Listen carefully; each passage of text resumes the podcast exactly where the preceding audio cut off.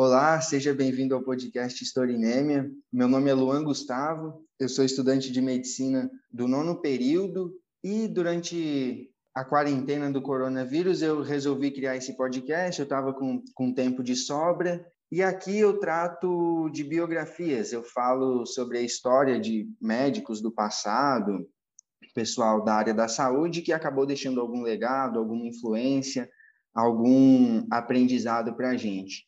E hoje o episódio é um pouco diferente, porque eu vou receber aqui um convidado, um cara super bacana, que tem muita coisa para ensinar para a gente, que é o professor Áureo Lustosa, Áureo Lustosa Guedes. Ele é doutorando em, em Humanidades Médicas pela Universidade de Pádua. Seja muito bem-vindo, Áureo. Bom dia. Obrigado, Bom dia. E, e eu convidei o Áureo aqui para ele falar para a gente sobre um período bem interessante da história da saúde, que, que é a chamada Revolução Bacteriológica, que aconteceu ali entre os, sei lá, talvez no final do século XVII, é, século XVIII para o XIX, para o início do XX, mais ou menos, mais para o XIX e XX, talvez. E, e ele vai explicar bastante para a gente sobre esse contexto, que foi essa revolução bacteriológica, e dentro dessa revolução bacteriológica, a gente vai focar em dois nomes, que, que é o francês Louis Pasteur e o alemão Robert Koch, ou prussiano Robert Koch, que, que, são, que foram dois caras também com, que tiveram muita atividade nesse período e deixaram bastante, bastante contribuições para a gente. Mas quem vai explicar isso para a gente é o Áureo. Áureo, é, então, primeiramente, eu quero agradecer, né, por, por, você ter aceitado o meu convite. Muito obrigado. E, e assim, cara, você, você também é podcaster, né? Então, para que o, o, o, nosso ouvinte, o meu ouvinte, no caso, ele possa te conhecer melhor, eu vou pedir para você se apresentar. Eu que te vejo assim, professor, um excelente professor, podcaster, mas eu te vejo mais como um historiador. Só que como como você não estudava lá no sexto andar da UFPR, eu acho que historiador não é não é a palavra certa. Você que que é formado em estudos literários pela Universidade Federal do Paraná, aí depois foi estudar na França, na Itália, na Grécia e atualmente está vinculado à Universidade de Pádua. Então, uhum. eu vou pedir para você para você falar para a gente sobre o seu podcast, Literatura Viral, que é sensacional, e um pouco também sobre a sua trajetória. O que que você estudou nessas universidades e, e quais foram essas universidades desses países aí? Mais uma vez, seja muito bem-vindo. Show de bola. Obrigadão, Luan. É um prazer enorme. E fico muito feliz de estar aqui, né? Não sei se, se os ouvintes sabem, mas o Luan foi meu aluno já duas vezes, na verdade. Eu tive essa essa alegria. É, e, portanto, é muito legal a gente poder estar aqui para fazer uma troca, efetivamente. Né? É, eu, acho, eu acho muito importante, eu acho que os intelectuais têm um papel muito importante na, na difusão do conhecimento de qualidade. Né? Por isso que eu comecei o meu podcast, e eu tenho certeza que é por isso também uh, que o Luan é, criou o podcast dele. Então, isso é, é, e, e, que está muito bem feito, inclusive, né? então, isso é uma, é uma, uma alegria participar de tudo isso, né? É, então, vamos lá. Eu, eu sou de Floripa, né? É, mas comecei, fiz, me graduei em letras, português e italiano, em estudos literários, mais especificamente, é, na UFPR em 2009, né? Eu levei, eu fiz o curso no, no, tempo normal, mas eu levei um pouquinho a mais para me formar porque eu pedi a permanência, que a gente chama, né, para estudar latim também, né? Eu fiz um monte de matérias do latim só porque eu queria durante a graduação. E aí no final faltava só quatro matérias a mais e eu poderia ter o diploma de latim também, né? Um diploma triplo. Então eu pedi, eu tinha que fazer mais dois semestres, pedi uma permanência para fazer isso. E nesse momento eu resolvi fazer umas, umas matérias da história porque eu tinha um buraco lá na na minha uh, carga horária. E eu sempre me interessei muito por história, né? É, e, e a letras lá no FPR ocupa três andares a partir do décimo, né? E o, e o curso da história fica no sexto andar, né? Então eu sempre faço essa brincadeira que eu fui estudar lá com o pessoal do sexto andar, é uma piada interna do pessoal da Federal do Paraná. É, e para mim foi foi uma abriu os horizontes totalmente assim foi uma grande ruptura. Porque quando a gente estuda história no ensino médio a gente vê uma história que a gente vai discutir depois um pouco mais né? Mas é uma história triunfalista uma história que foca em biografias né? Ah, que é uma coisa interessante e tem tem tem valor né? Veja veja se aqui o, o nosso o nosso querido podcast. Mas um, mas tem vários problemas também porque ela gera uma ideia de progressão, de melhoria, de que as pessoas do passado não eram estúpidas, que as pessoas do presente são lindas e maravilhosas, inteligentes, e não é bem por aí. É, é, bem mais complicado que isso, né? A história não é uma linha reta, ela é um caos, ela é uma rede, né? De, que faz curvas, que, que vai, que volta, que faz zigue-zagues e tal. Então, essa, essa percepção de que não há a história, mas que há as histórias, né? São, são plurais, são muitas, é, para mim foi muito marcante e isso mudou a minha trajetória, assim, porque uh, já no meu mestrado, que eu fiz na Universidade de Bolonha, na, na Itália, é, eu estudei a Divina Comédia, né, o Dante Alighieri, e, é, e lá eu estudei muito Idade Média, então eu fiz um estudo que estava que dava muito de crítica literária, mas também é preciso você conhecer bem de Idade Média para entender esse poema tão complexo, né? É, e depois, uh, depois do mestrado, eu passei cada vez mais a me interessar sobre a relação uh, entre as doenças e a arte, né? Uma coisa que há cinco anos atrás, quando eu comecei, cinco, seis anos atrás, quando eu comecei a mexer com isso, todo mundo me olhava fazendo careta, né? Tipo, o que, que tem a ver e para que coisa uhum. inútil, né? É, e isso mudou a partir do coronavírus, né? o interesse mudou bastante, né? Mas então no meu doutorado eu resolvi trabalhar com é, a representação das pandemias de cólera, que são importantíssimas na história. A gente não lembra delas, mas elas são, não vou dizer tão importantes quanto as pandemias de peste, mas, mas elas são muito, muito relevantes. Né? A, gente fala fez, bastante. Então, desculpa, você fez o, o mestrado em Bolonha, foi onde você estudou o Dante. Isso. Aí, daí você passou para Pádua, e, a, e é onde você está estudando as humanidades médicas e essa parte aí do cólera, do... Isso, eu, eu fiz, aí eu passei para fazer o meu doutorado na Universidade de Pádua, né? Escrevi o meu, meu pré-projeto sobre as pandemias de cólera hum, uhum. e como elas aparecem na literatura, como elas dialogam com a ciência, né? Então você tem discursos científicos, você tem discursos literários, é, é, você tem os textos que aparecem nos jornais e o que a população diz, entende a respeito, etc. E cruzar todas essas linhas para ver se o que, que resulta desse grande caldeirão. Né? Esse foi o tema do meu doutorado, que eu comecei em 2017, e, e, entreguei a tese já há uns quatro meses e vou defender daqui a duas semanas, na verdade, dia 15 de outubro. Oh, é, finalmente! Legal. é, dia 15 de outubro é a defesa.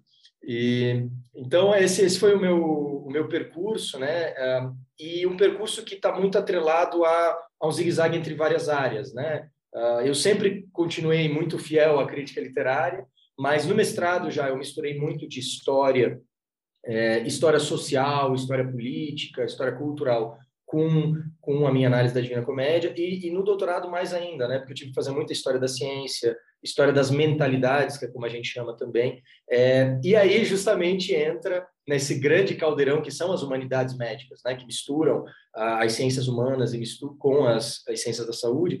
Nesse caldeirão entra justamente filosofia da ciência, história da ciência, história da, da medicina, história da saúde, né, que é que é um tópico fascinante. E o cruzamento disso com o mundo da arte é uma coisa que para muita gente parece estranha, mas na verdade é uma coisa muito natural. Quando a gente para para pensar na quantidade de escritores que foram médicos ou médicas, né? essa quantidade é enorme. Né? Então sempre existiu um diálogo muito grande entre ciência e arte. É, o, o, que está errado é a gente ver essas coisas como absolutamente distintas. Elas não o são. Né? É, e foi por isso que eu comecei também em literatura viral, uh, também do, do, durante o coronavírus, né? porque quando começou o início da crise lá na Itália, eu já estava acompanhando há bastante tempo a, a, a, o, surto na China, né? E por causa do, do, do, doutorado, meus estudos, né? Então eu achei muito interessante.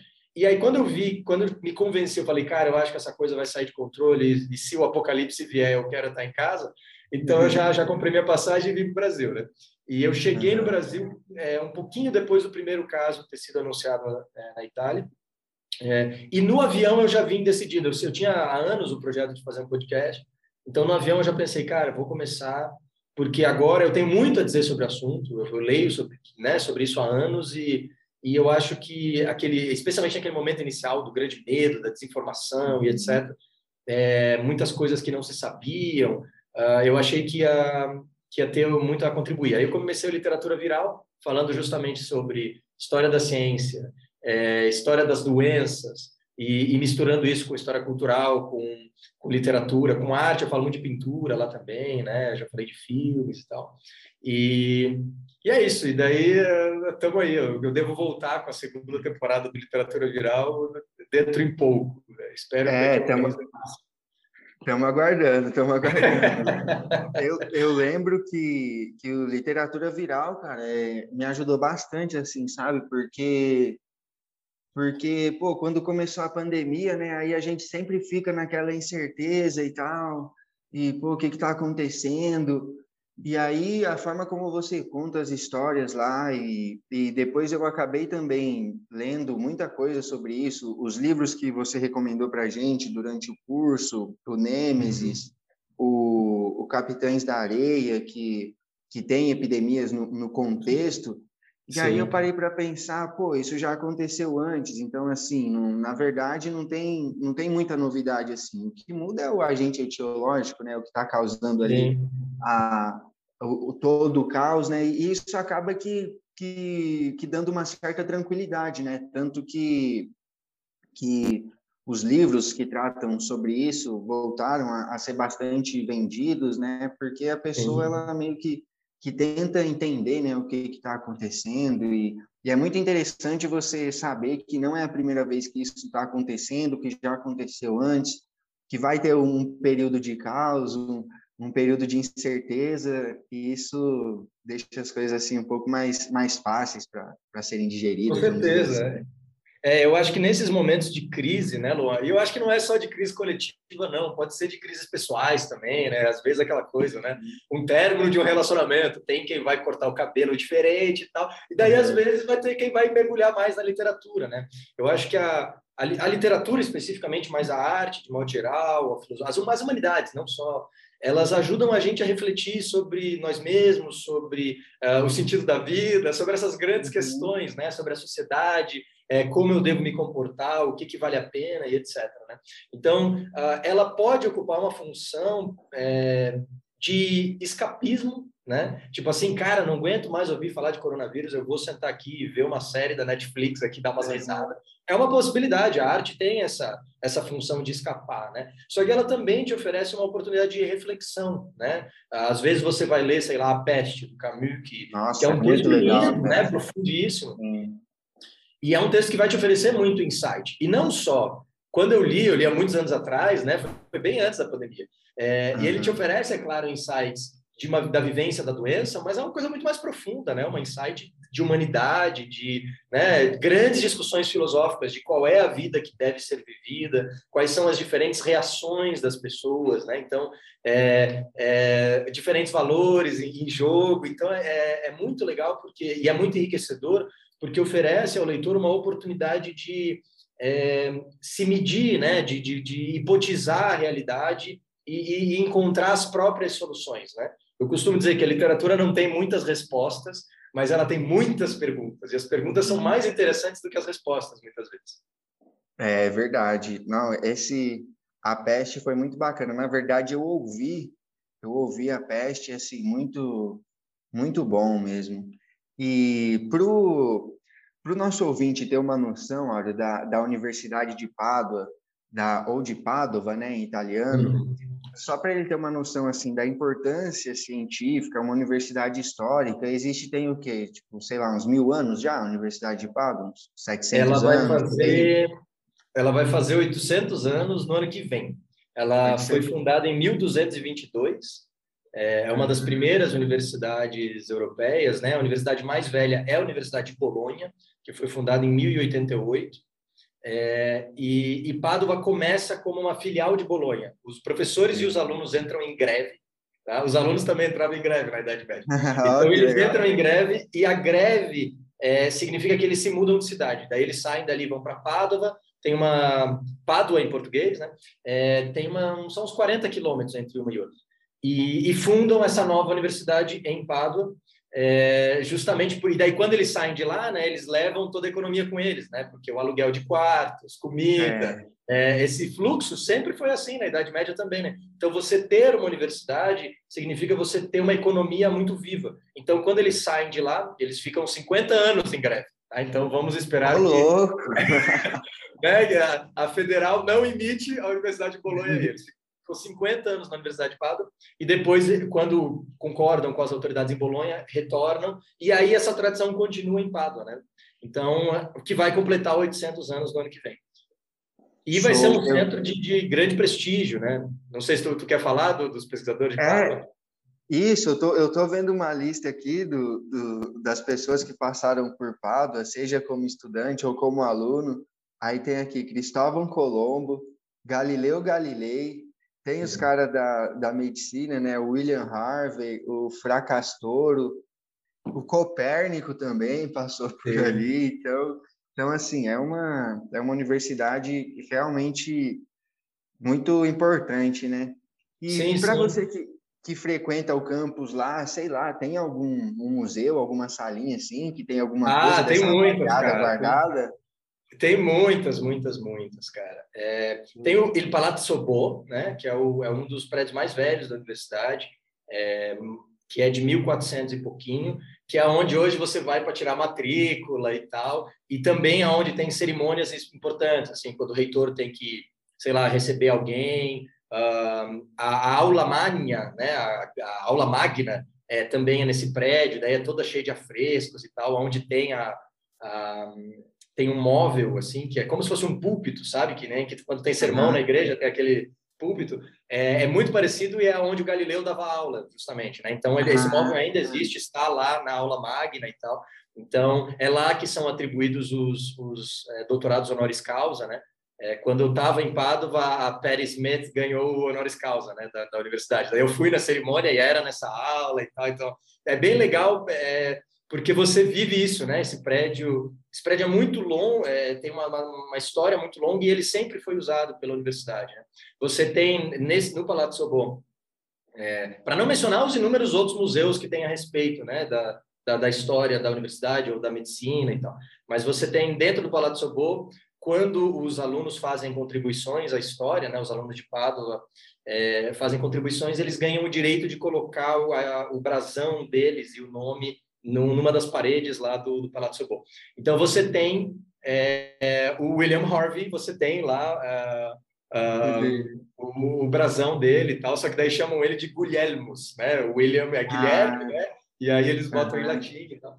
Mas tem o, o brasão do Harvey lá. E, e assim, a, a convivência de Pádua, especialmente a relevância de Pádua para a história da medicina, é particularmente importante, né? O, o anfiteatro lá, o anfiteatro tem alguma coisa do tem, sim, sim, é, que, o Vesalius o, usou? O, sim, sim. O Vesalius estudou em Pádua e depois lecionou em Pádua durante anos e anos e anos, né? É, e o, o, o, o, o Humani Corporis Fabrica, né? Ah, que é o grande tratado do Vesalius uh, sobre anatomia, que revolucionou a história da anatomia e da ciência e da medicina, um, é, foi publicado na Suíça, mas foi escrito em Pádua, né? E ele, ele continuou durante depois da publicação continuou ensinando em Pádua. Um, e, e, anos depois vão construir o primeiro teatro anatômico, que é como eles chamavam essa essa sala. A gente tem que lembrar que os alunos não encostavam em cadáver, né? As as, as aulas de anatomia, né, a dissecação, digamos assim, era uma é, era uma prática de observação. Então, basicamente professor... uma, uma videoaula quase, quase uma videoaula. Como se fosse, é, como se fosse, é, porque você tinha funcionários que sujavam as mãos, isso era, era considerado vergonhoso, né? Ah, a gente tem que lembrar também que os corpos ali eram muitas vezes corpos de criminosos, né? Então, existia uma série de tabus ali e o professor só falava e apontava, né? Tanto que essa era uma das coisas escandalosas do Vesalius, que o Vesalius não se importava com isso, ele ia lá, pegava mesmo, abria mesmo. Então, isso era considerado escandaloso, era considerado é, é, estranho, sabe? É, e os alunos ficavam como se fosse uma arquibancada, né? Um, um mini ginásio, assim, né, observando a partir da arquibancada, e ela é realmente 360 graus. E isso era chamado teatro anatômico, que é uma coisa que vai se popularizar, que surge em Pádua, que existe também hum. o teatro anatômico, pode ser visitado até hoje, e, e que vai se proliferar uh, por, por inúmeras universidades e, e, etc. E depois vai ter vários outros pesquisadores, né? O Gold, o Falópio, o Gold não, desculpem, o Falópio, um, é, o Morgani, né, que vai revolucionar a anatomia séculos depois, estudou e lecionou há muitos, muitos anos em Padua. Então é, é, é muito interessante porque há, há, grandes nomes, né? Os nomes das ruas de Padua são, são quase todos de nome de médico. Ah, é. Pô, é uma é uma universidade, então, mas você entra lá, tipo, é, é como estar tá num museu, assim. Sim, porque ela é descentralizada, né? Ela é uma universidade, é uma, uma cidade medieval, é uma cidade pequena, né? Então você faz tudo a pé. Eu morava do outro lado da cidade, assim, bem longe, e fica uns 45 minutos a pé. Então é um centro urbano muito pequeno, né? E então tem bem o, o look de idade média de, de, de, cidade não projetada da Idade Média, né? Não sei se, se alguém conhece é, Veneza, por exemplo, um pouco melhor. Veneza tem a estrutura urbana de uma favela, na real, né? Que assim ruelinhas e, e não são ruas retas e quadradas como a gente imagina uma cidade moderna, né? É, e isso acontece porque o, planejamento urbano da Idade Média é orgânico, né? Cada um vai fazendo um puxadinho na sua casa e, e vai se adaptando ao que tem ali. Uh, e aí fica uma, uma cidade muito é, vibrante, eu acho, eu acho particularmente divertido. Acho que, tipo, você derrama água em cima da mesa, vai um pouco para cada lado. Exato, e, exato. Naturalmente. É. E, então, a, a Universidade de Padua é assim, né? É a, ou melhor, Pádua é uma cidade assim, é uma cidade muito é, com planejamento urbano muito é, diferente. Tanto que se você perde uma entrada, você fala assim: ah, eu vou virar na próxima, eu viro e dou a volta na quadra. Não, não, não, não, não porque as ruas não são paralelas. Então, assim, cara, é, você toma uns, uns bailes até você conseguir se localizar na cidade lá, você se perde altas vezes. É, e aí o que acontece é que a universidade sempre teve vários polos ao longo da cidade inteira, né? Então você tem é, diferentes prédios ah, espalhados. É, então, na verdade, a cidade, literalmente, não é um campus afastado, né? A cidade e a universidade são uma coisa só, sabe? Elas, elas vivem uma grande simbiose. E é interessante porque é um centro de, é, eu não sei a população exatamente, mas não é muito grande, menos de 100 mil habitantes, com certeza.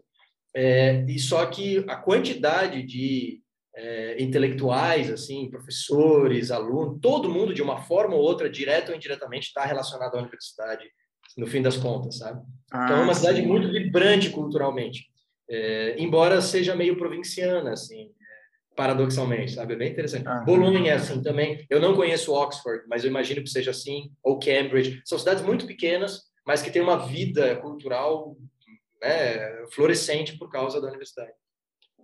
É, não, não teria problema nenhum você se perder em Pádua, né? Tendo, tendo tempo de sobra, porque né, você deve ver muita coisa interessante ali, uma, uma ah, paisagem. Ah, é, quem, quem for, for turistar na Itália, bote Pádua lá no meio, até porque tem a Capella degli Scrovegni, que é, que é do Giotto, né? Inteira, é, os afrescos são inteiramente do Giotto, que é o, um dos grandes nomes do Renascimento, né? Eu, o pessoal costuma brincar que se não existisse a Capela Sistina, é, a, essa capela, a Capela degli Scrovegni, que está em Padova, seria uh, o, a solução, digamos assim, o, da falta da Sistina, sabe? E, e é merecido, é um, é um prédio realmente incrível. Tem muita coisa linda para ver.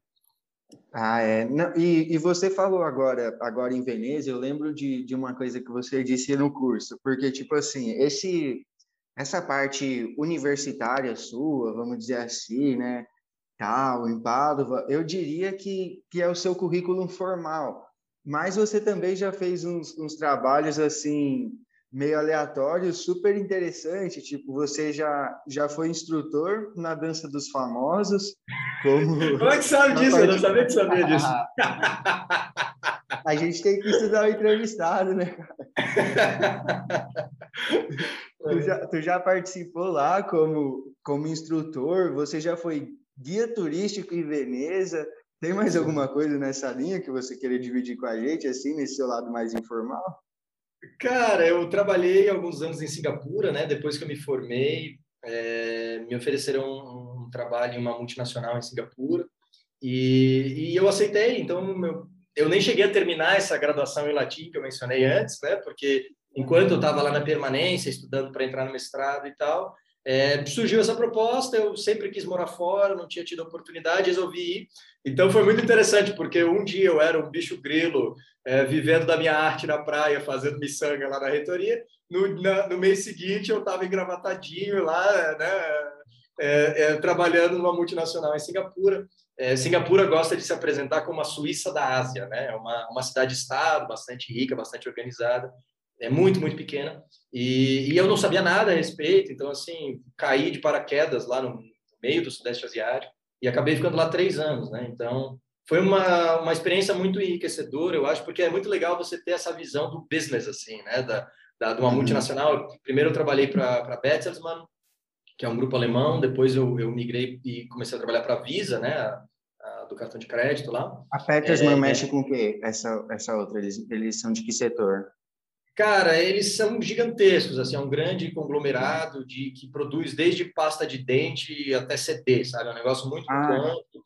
Mas nesse caso, é, nesse caso eu trabalhava para é, para digital, na verdade, a parte digital, assim, que lidava com programas de computador, assim. Eu, eu, como eu falo, eu falo várias línguas, né? Então aí eu fazia esse serviço discutindo os produtos deles lá com os um, fornecedores e, e, com os clientes que tinham problemas e tal. Então, ficavam era uma coisa mais de logística. Assim.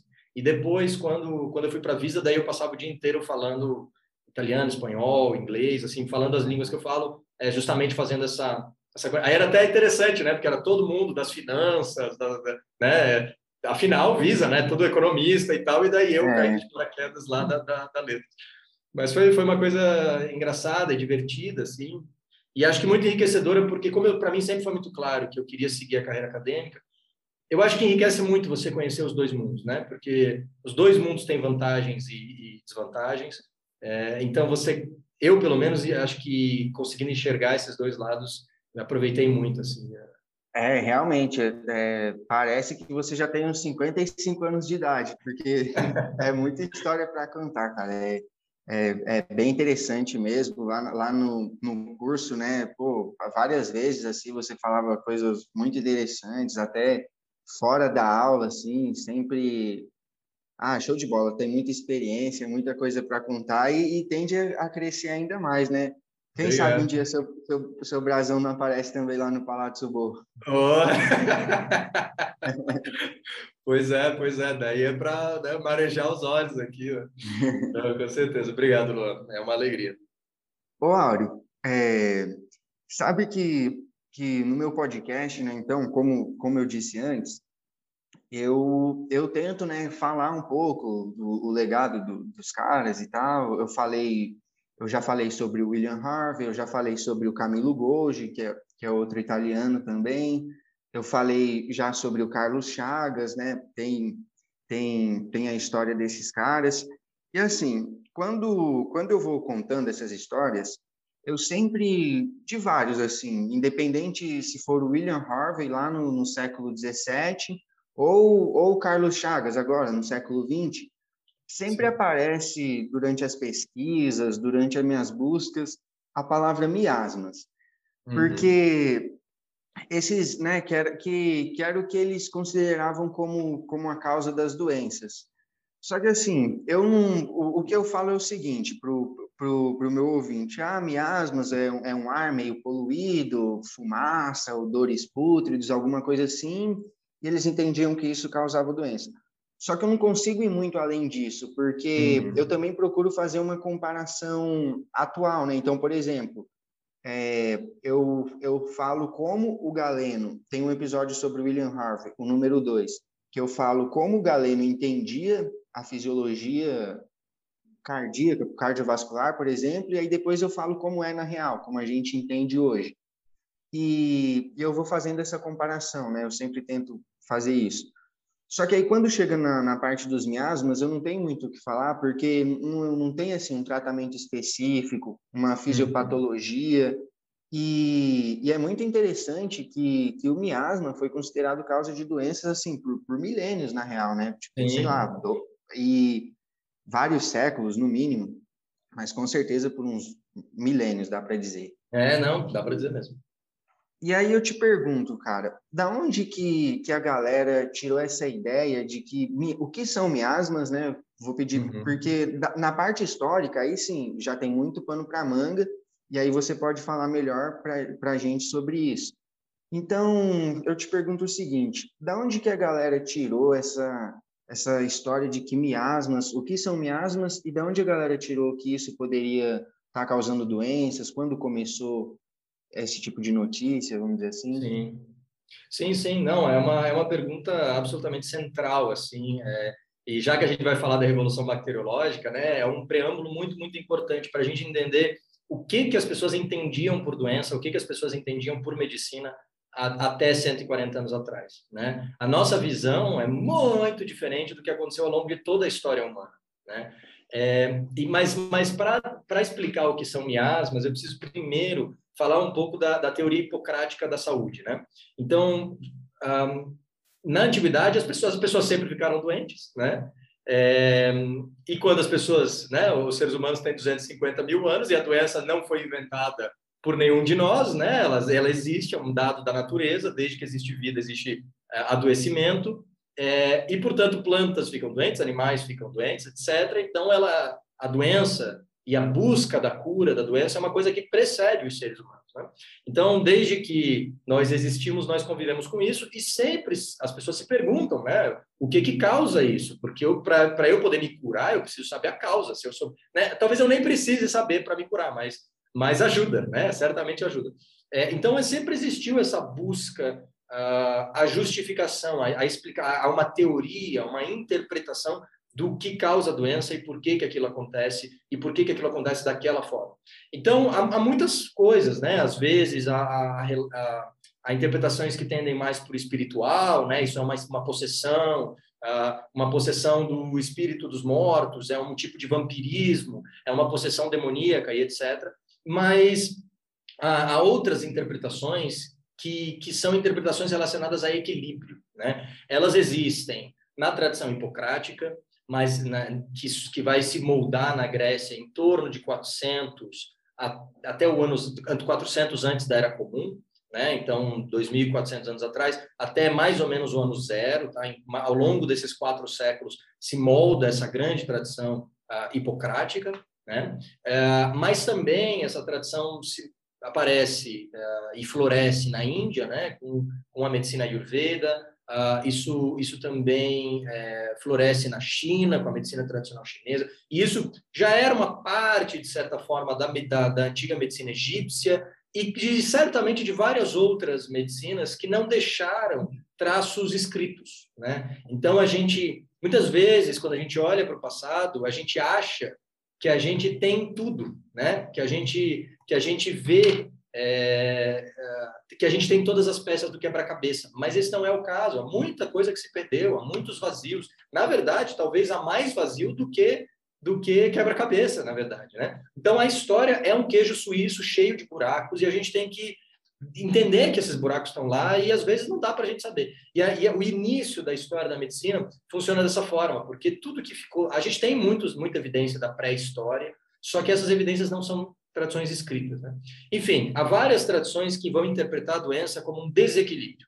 Então, elas vão postular a existência de líquidos ou energias ou humores, que é a palavra que vai aparecer no Hipócrates, né? É, que estão dentro do corpo humano. E quando essas energias uh, ou esses líquidos estão em equilíbrio, você está saudável. Quando elas estão em desequilíbrio, você fica doente, né? Então, no caso da medicina ayurveda, são três doshas que eles chamam, né? No caso da medicina chinesa, é um, um, uma energia vital, o Qi. Uh, e no caso da medicina hipocrática, são os três líquidos, né? Bilis amarela, bilis negra, sangue e fleuma, né?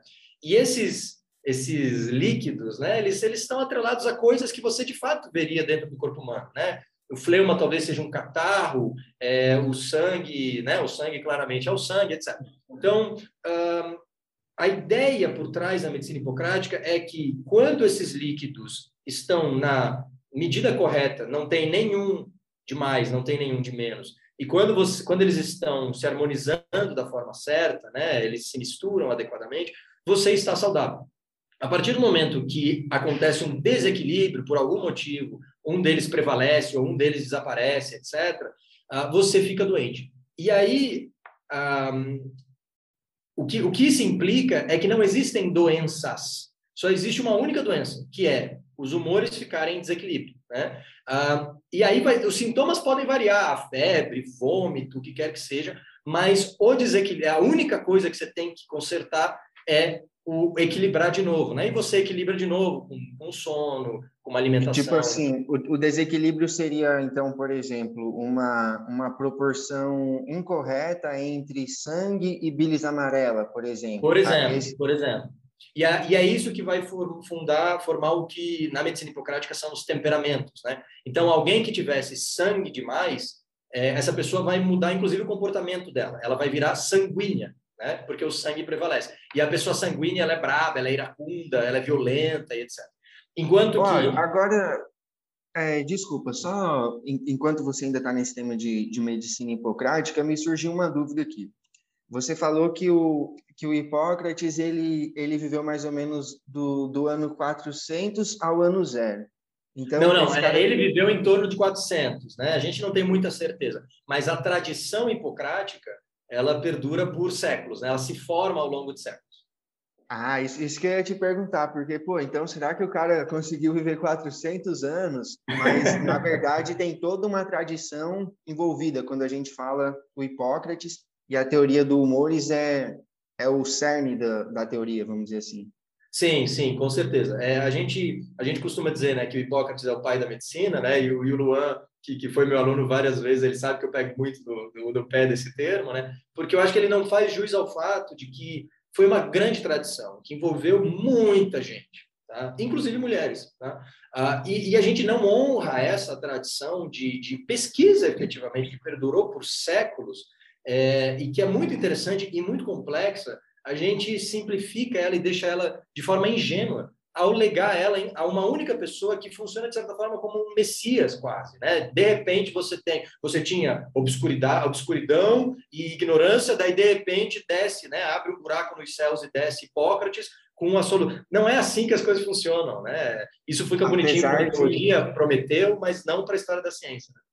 E não só na, na, na, área da saúde, né? Essa questão de, de antes eles eram uma coisa e agora nós somos outras, como você trouxe no curso, acontece em diversas áreas, nas artes, o Renascimento Sim. também tem, tem alguma coisa relacionado com isso, então é sempre tem essa necessidade, né, de tipo, não, antes estava esquisito, mas agora que aí vai levando ao triunfalismo, aquela coisa toda, né? Sim, sim. Quando a gente entrar no, no, Pasteur, né, a gente vai falar bastante disso também, né? Porque o Pasteur e o Koch são dois cientistas extraordinários e centrais para a história, uh, mas eles não trabalhavam sozinhos, né? Eles trabalhavam com muita gente. E todos nós, né, vocês especialmente que são que são cientistas que estão no laboratório, vocês sabem muito bem disso. Né? As pesquisas científicas não são feitas por um, um, um cientista maluco, né, de cabelo em pé e língua de fora, trabalhando sozinho no quintal da sua casa. Não é assim que funciona. Existem centenas de pessoas envolvidas em projetos de pesquisa financiados por governos ou uh, institutos privados, universidades,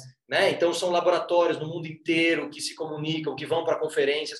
Então a ciência é um projeto coletivo transnacional, translinguístico, apolítico, deveria ser pelo menos apolítico, né? A ciência em si, enquanto método, ela, ela é tudo isso, né? Ah, depois é, tem, é bem complexo como ela vai interagir com o mundo. Né? Isso, isso dá. No, eu acho que seria algo mais atual, né? Assim, e como você está falando do, dos grandes centros de pesquisa e tal, é, né? Exige muito financiamento, exige muita tecnologia.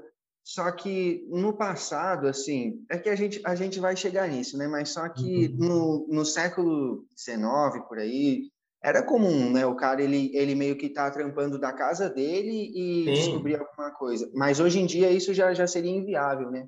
Sim, não, isso aconteceu em vários, em vários momentos, né? Mas de novo, né? O Vesalius escreveu uh, né, o grande compêndio de anatomia é, na casa dele, estudando lá isolado, também. Só que, poxa, o cara era professor de uma das principais universidades europeias, né? Então, é, essa relação estava lá, ela se colocava de forma diferente, né? Mas o Koch, a gente já vai falar dele, né? O Koch fez descobertas extraordinárias no quintal da casa dele usando um microscopinho, um pangaré de um microscópio e batatas, sabe? Assim, é impressionante o que o cara conseguia fazer com nada, basicamente. Só que o que, que ele faz em seguida? Ele publica artigos científicos, ele vai para institutos em Berlim, ele vai para conferências, etc. Então, o que acontece imediatamente é a troca pelos pares, a validação pelos pares, etc. Então, a ciência nunca foi, nem na antiguidade, nunca foi uma coisa que se faz em absoluto isolamento. Né? É, ela, ela, o isolamento tinha um papel um pouquinho maior no passado, mas mesmo assim era, era muito complexo. Né? É, e, e, o, e, isso acontecia, inclusive, pelo fato de que os textos tinham que ser copiados à mão, né, Luan? Então, Hipócrates faz vários tratados, mas esses tratados têm que ser preservados, e daí alguém copia, e quem copia adiciona né? Quem conta um conto aumenta um ponto, como dizia minha avó. É. Então, as pessoas adicionam outras coisas, né? Escrevem outros tratados e colocam o nome do Hipócrates. Então, do corpus hipocrático, que são um pouco mais de 60 tratados que a gente tem que são legados ao, ao Hipócrates, só sete poderiam ser dele. A gente não tem nem certeza se esses sete são dele de fato, mas eles poderiam ser por causa da cronologia. Todos os outros 50 e poucos não são dele, a gente tem certeza disso. Então, é, é, é muito complicada essa, essa, essa história, né? Isso, é, e esse é um dos motivos que a gente vai retomar mais tarde, do porquê os historiadores, a história da medicina e a história da ciência precisa ser escrita pelos historiadores também, né? Ah, existe toda uma metodologia de estudo da história, de tratamento das fontes, que é muito complexa é, e que leva anos de treinamento para você primeiro aprender e depois aprender a aplicar na prática. Né? É, você saber fazer uma cirurgia não implica que você vai saber contar a história da cirurgia. Né? Ah, isso certamente vai ajudar você a entender técnicas e vai ser positivo. Mas o ideal é que exista uma colaboração com historiadores, porque uh, o que acontece, um dos grandes problemas da história da ciência e da história da saúde, é que ela não é escrita por historiadores. Ela, na sua maioria, na maioria dos casos, ela é escrita por, por profissionais da saúde. E, e isso gera uma grande ingenuidade e, e, simplesmente erros, erros crassos mesmo, é, ingenuidades na forma de tratar o tema eu, eu costumo dizer que seria o equivalente né, de você achar que, sem estudar metodologia da história, você pode contar a história de algo, é o equivalente a você achar que você pode fazer medicina ou biologia com a, com a biologia que você aprendeu lá no ensino médio. Tá? É, não vai dar certo, não vai dar boa, né? Se você não aprofundar o conhecimento da biologia do ensino médio. E a mesma coisa, a história do ensino médio não serve para a gente discutir de forma complexa é, a, o nosso passado e a história da ciência. Então, como você é, é muito interessante isso, porque, porque na verdade, né, não, não daria tempo, né, do, do cirurgião aprender, quer dizer, ou, ou melhor, quanto tempo levaria para um cirurgião aprender a técnica cirúrgica e a história da cirurgia, né? Porque você está envolvido com, com história há mais de uma década, né? Assim, e, e aí você consegue alcançar esse conhecimento. Agora, imagina, você tem que aprender a técnica cirúrgica e, e além disso, você aprender toda a história. É, tipo, a, como se, se isso fosse obrigação, a residência, tipo, duraria também, sei lá... Claro, anos, claro, né? claro. E, eu, assim, é... eu não tô nem... Diga, diga. Pode falar, pode falar. Não, e eu não estou nem advogando que esse seja o caso, isso é muito pouco prático, né, Luan? Eu acho que uhum. o que é importante é a gente, eu costumo também fazer a piada, né? Que uh, eu, eu ensino humanidades médicas, né? O curso que o, que o Luan fala de vez em quando é justamente se chama humanidades médicas, em que a gente fala sobre arte, história da saúde e tal. E eu costumo brincar, né? Que se um dia eu estiver no avião aí depois do coronavírus e alguém passar mal, eu não vou levantar e dizer, não se preocupem, eu ensino humanidades médicas, né? Porque eu não sou profissional da saúde, eu tenho plena consciência dos limites da minha expertise. E eu diria que o contrário muitas vezes não é verdadeiro, né? Como a gente estudou, teve aula de história, ou como a gente teve aula de literatura lá no ensino médio, Uh, e, e, e é, é, é, verdadeiro que as pessoas da saúde são cultas, né? E que, e que leem, e têm um interesse e tal, Uh, isso faz com que elas achem que elas têm o direito de falar do assunto e que elas têm propriedade de falar do assunto. E elas é certamente, é têm, e elas certamente têm algum nível de propriedade. O problema é que, não conhecendo a profundidade do que se sabe, ela só vem a pontinha do iceberg. E esse é o problema. É um problema de, de não perceber a própria inadequação. É um problema de, sinceramente, de humildade, de sentar na cadeira, ler e aprender o ABC, ou então de colaborar com pesquisadores da área. Né? É, em biologia, ninguém tenta aprender tudo. Né? Você junta grandes grupos de pesquisa para cada um com uma expertise diferente, para juntos criarem um projeto científico. E, e com história é a mesma coisa, né? Tudo bem, o cirurgião quer produzir uma história da cirurgia, certamente ele vai saber muito do assunto, aí ele pode colaborar com o historiador para que não, ocor não ocorram esses erros metodológicos. E o erro mais comum, o erro metodológico mais comum que a gente encontra em, e aqui eu, eu, eu digo com segurança, 98% da, dos livros de história da, da, da saúde e, e, e, de história da ciência, é, justamente caem nesse problema, um problema uh, de uh, quase que uh, de mitologização, sabe? De, de ficar, uhum. de achar que o passado serve para a gente é, ter grandes exemplos de grandes homens, e são sempre homens, praticamente, né? Só tem e, Na verdade, e você meio que acaba se incluindo, né? Porque, por exemplo, se eu falo que, ah, vamos supor, sei lá, o Camilo Gouge, ele foi um grande médico e, e ele salvou o mundo. Quando o cara fica, fica idolatrando muito, é uma forma dele se incluir também, tipo, dele, claro. dele se auto-idolatrar também, né? Porque ele Sim. fala, ó, os médicos lá no passado, os caras eram foda. Hoje eu sou médico também, aí você decide se eu sou foda ou não. Basicamente claro, assim, né? claro. né? Com é uma, uma autopromoção, tipo, ah, eu tô nessa panela aqui também, nossa, né, é cabuloso, mas estuda demais. Sim, ou... e isso é uma coisa é, plenamente, é cabível, é natural e é plenamente aceitável, né? A gente acabou de fazer isso, né? A Universidade de Pada vai assim, assado, né? É verdade. Etc, né? Então é exatamente o que a gente fez, e é claro que a gente é, eu me sinto muito, muito feliz. É uma honra, efetivamente, poder é, fazer esse percurso de estudos num, num, centro tão prestigioso. Cara, é muito massa. É, eu, assim, quantas vezes me, me enche de um orgulho de, é, do bem, assim, sabe? Então, eu acho que isso é super legítimo.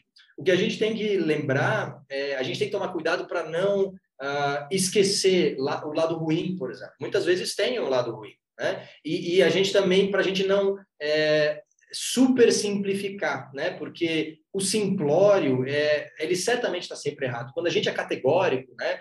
Uh, a solução é X e tudo que não for X está errado. Não é assim, o mundo é complexo e cada caso é um caso, muitas vezes. Então, eu tenho certeza que o que quer que você diga, dá para encontrar um contra-exemplo. Pode ser uma coisa rara, pode ser uma coisa inusitada, mas certamente é difícil você encontrar regras absolutas que se aplicam sempre em todos os casos. Se esse fosse, se isso fosse possível, a gente nem precisaria de advogados ou juízes. Para que você precisaria julgar algo, né? Se o que é certo e o que é errado é tão claro, é tão, é tão óbvio, a gente não precisaria do judiciário. Seria óbvio, né? Mas justamente por não ser óbvio é que a gente precisa das leis e da interpretação das leis, etc. E o mesmo vale para a história da ciência, para a história da literatura, é, para qualquer coisa, na real. Né? Não, sensacional, olha, sensacional. É, então, assim, e nem falando dos miasmas, né? É, pois é, voltando, voltando a, aqui a, a parada dos miasmas, então, pelo que você estava dizendo, essa teoria dos humores, ela precede a teoria miasmática, seria isso? Uh, sim, ela, ela provavelmente tem um pé na história. Ou elas é, seguiram juntas? É, os, dois. É, eu diria que as duas coisas são verdadeiras. A, a te, essa teoria da doença sendo o resultado de um desequilíbrio.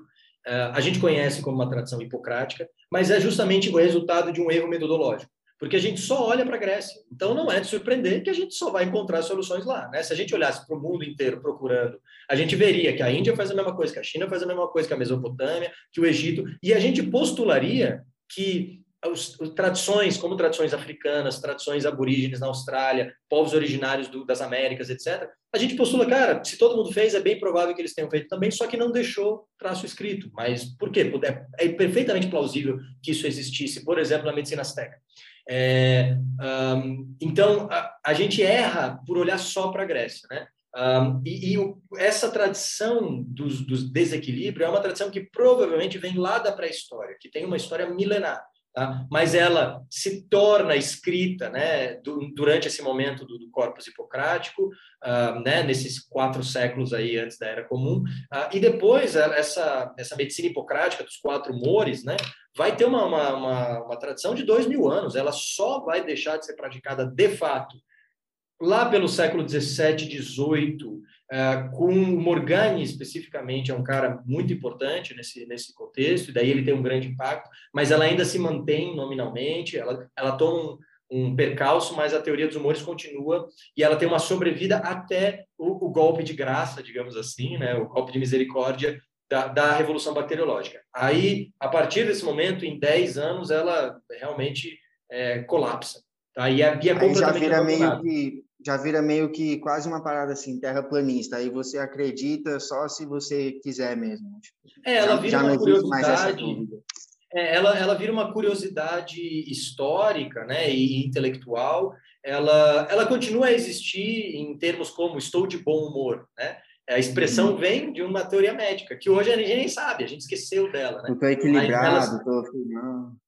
É, de bom humor, estou equilibrado, tudo fluindo. Exato, exato, é, exatamente. Então, é, é, ela, ela, ela deixa de ter o seu verniz de prestígio científico, né? ela, ela é abandonada nesse contexto, mas ela vai ter uma sobrevida ali cultural, artística também. Ah, de fato, de fato, desaparecer por completo é só de, na, na, primeira década do século XX. Tá? Então, a gente está falando de uma coisa que vem da pré-história, que toma um grande boost aí na Índia, na China, na Grécia, uh, e que uh, vai perdurar por dois mil anos. Então, é uma teoria muito convincente, né? Veja que ela tem uma vida de milênios, literalmente, né? E aí o grande problema da, da, da teoria uh, dos humores é que ela serve para explicar um, um, problema seu pessoal, né? Alguém teve, sei lá, um tumor, né? Ah, é resultado de desequilíbrio. Ah, alguém, né? Agora, tem, tem muitas doenças que são claramente contagiosas. É, você não precisa ser nenhum gênio para você entender que uma criança tinha varíola, ela entrou em contato com a outra criança, agora a outra criança também tem. Então, a ideia de contágio é uma ideia que é natural, né? E contágio vem do latim de tocar, né? Então, as pessoas entendiam, inclusive, que o toque causava isso. Tal. Entendiam que isso podia acontecer pelo ar, às vezes achavam que é, durante a peste negra, né, eles achavam que você poderia contrair peste só de olhar para uma vítima, né, então seria pelos olhos, oh, né? É, como se fosse uma energia uh, lasers, assim, né? É, então, mas eles, eles percebiam que havia uma relação entre contágio e também espaços, né? Porque claramente quem mora perto do pântano tem mais malária, né? Então eles é, eles não sabiam explicar, não sabiam que era né, um, uh, o plasmódio, que era transmitido por mosquito, etc. Isso só foi ser descoberto depois da evolução bacteriológica, só em 1890 e poucos que se confirma a transmissão de mosquito da malária, e em 1880 o Finlay, em Cuba, já tinha mostrado a, a transmissão do mosquito pela febre amarela. Mas daí como né, é do terceiro mundo, é cubano, ninguém dá, dá moral para ele, daí a gente finge que foi descoberto pelo Walter Reed no início do século XX, que é dos States. Né? Então, porque claramente ciência não existe aqui, né, entre os pobres e, e etc. Né? Só existe no lá, lá, lá, que é massa. Então, uh, é só a partir de 1880, com o Finlay, em 1890, uh, uh, com o Gracie uh, e com o Ross, que a gente vai descobrir o, a importância do mosquito na transmissão da malária. Mas Antes, as pessoas entendiam que existia alguma relação meio misteriosa entre pântanos e malária. Tá? E isso é verdade de várias outras doenças. Né? É, e, e, portanto, vejam, eles achavam que essa relação misteriosa era, era o cheiro, né? era o ar ruim. Malária vem disso, é italiano para dizer male aria, o ar ruim, né? o ar ruim, o ar mau. É, então, justamente, era, é, os miasmas eram esses cheiros dos pântanos ah, essa, o, o, cheiro da decomposição, né, a poluição, digamos assim, do ar, né, por cadáveres em putrefação, lixo, é, tudo que você pode imaginar que envolva um cheiro ruim. E, de fato, faz sentido, né? Você vê uma coisa podre, ela está cheia de vermes, ela né? Você come uma comida estragada, você pega uma intoxicação alimentar e vomita um monte. Então é muito natural que as pessoas liguem cheiro ruim, gosto ruim a transmissão de doença. Tá? Elas estavam erradas? Estavam, mas elas também estavam certas, porque a comida estragada, ah, ela te faz mal pela bactéria, mas ela te faz mal por estar estragada. Né? Então, eles estavam corretos em certos aspectos. Né? Mesmo essa coisa de você olhar, de você contrair a peste pelo olhar, né? Existe um debate científico muito grande se os vírus, né, você contrai vírus pelo olho ou não, né? E tanto que no, no coronavírus você usa aquela máscara, né, justamente em parte também para proteger os olhos. Então, de certa forma, eles erraram, mas eles acertaram também, né? Então, é bem interessante porque a gente tem que ser menos ingênuo na hora, na hora de olhar para o passado e, na verdade, aplaudir, porque eles não tinham nada do que a gente tinha. Né? Ele, ele, do que a gente tem. Eles não têm microscópio, eles não têm é, big data, eles não têm nada. Eles têm o olho deles e, e mal é mal canetinha para escrever lá, porque é, ao longo da história era muito comum o analfabetismo, né? Então, assim, é, essa, essa, esse conhecimento se gerava através da experiência popular e através de décadas e décadas de observação. A gente tem que ser muito mais cuidadoso na hora de desprezar esses conhecimentos, porque eles são muito valiosos, muito valiosos. É, e, e, portanto, essa era a relação. Né? Os miasmas é, servem para explicar um problema da teoria hipocrática, que é o fato de que se, se toda doença é um desequilíbrio, se eu, áureo, estou desequilibrado, como é que eu vou transmitir o meu desequilíbrio para ti? Né? Como é que eu vou? Eu estava com varíola, agora o Luan está com varíola, mas o que foi que passou, né? Então, o miasma ele serve para manter a teoria do desequilíbrio. Só que aí esse desequilíbrio agora ele é gerado pelo por esses cheiros ruins que estão no ar, por essa hum. neblina, né? E é isso que são os miasmas. Então, dessa forma, você tem como explicar a doença autóctone, né? Um câncer, uma coisa assim, mas você também tem como explicar a, a doença contagiosa, né? A doença infecciosa. Uh, e aí, isso arremata, essas duas teorias juntas, uh, que os miasmas já vêm também da teoria hipocrática, ela, ela vai ter um, um vai ganhar aí uma, uma força é, durante uh, os séculos de ouro né, da medicina islâmica. Então, entre 900 e 1100, ela ganha uh, muita relevância. Então, então, desculpa te interromper. Então, basicamente, o, os miasmas, eles aparecem não como, como uma causa à parte de doença, mas algo que vai gerar o desequilíbrio, basicamente. Exato. E daí o desequilíbrio causa doença, exatamente. É. Ah. Então é uma teoria muito, muito simples, né? Você só tem um, uma única base e aí você tem diferentes fatores que geram esse desequilíbrio. Você poderia ficar desequilibrado por não por uma desilusão amorosa, tá? Uh, por você não dormir o suficiente, por você estar estressado, por você comer algo que te tirou. Então, era uma, uma visão que, uma palavra que está muito na moda, né? era uma visão holística, né? Porque, de novo, não há exames, não há instrumentos médicos, não há termômetros, não há nada. Então, é a única coisa que, o, que você tem é o processo clínico, né? Para o médico da antiguidade saber como tratar, ele tem que estar atento à coloração da urina, ao cheiro das fezes, à cor da língua, a, sei lá, a cor da ponta dos dedos, etc. Né? Então, muito, eles são particularmente atenciosos a esses sinais clínicos. E isso leva em consideração o quanto o paciente dorme, o que, que ele come, se ele, quantos amigos ele tem, eh, se ele faz esporte ou não faz. Então, é muito interessante porque as recomendações da medicina de hoje e de 3 mil anos atrás, muitas vezes não são tão diferentes assim. É praticamente durma bastante, tem amigos, né? coma bem, faça esporte. Né? Não, super interessante, muito, muito interessante essas, essas voltas assim. E então, basicamente, a gente tem, tem o desequilíbrio, o desequilíbrio moral, e tem os miasmas como, como causa desse desequilíbrio e como causa de doença. E aí você citou os, os séculos de ouro do, do Islã, vinha citando, eu acabei te interrompendo, e aí isso então acaba que, que justificando a frase, eu não sei se é do Razes ou se é do se é da Avicena, que tipo, ah, medicina de boa, eu já entendi, e, é. e é isso. Então isso acaba... É, do Avicena, né?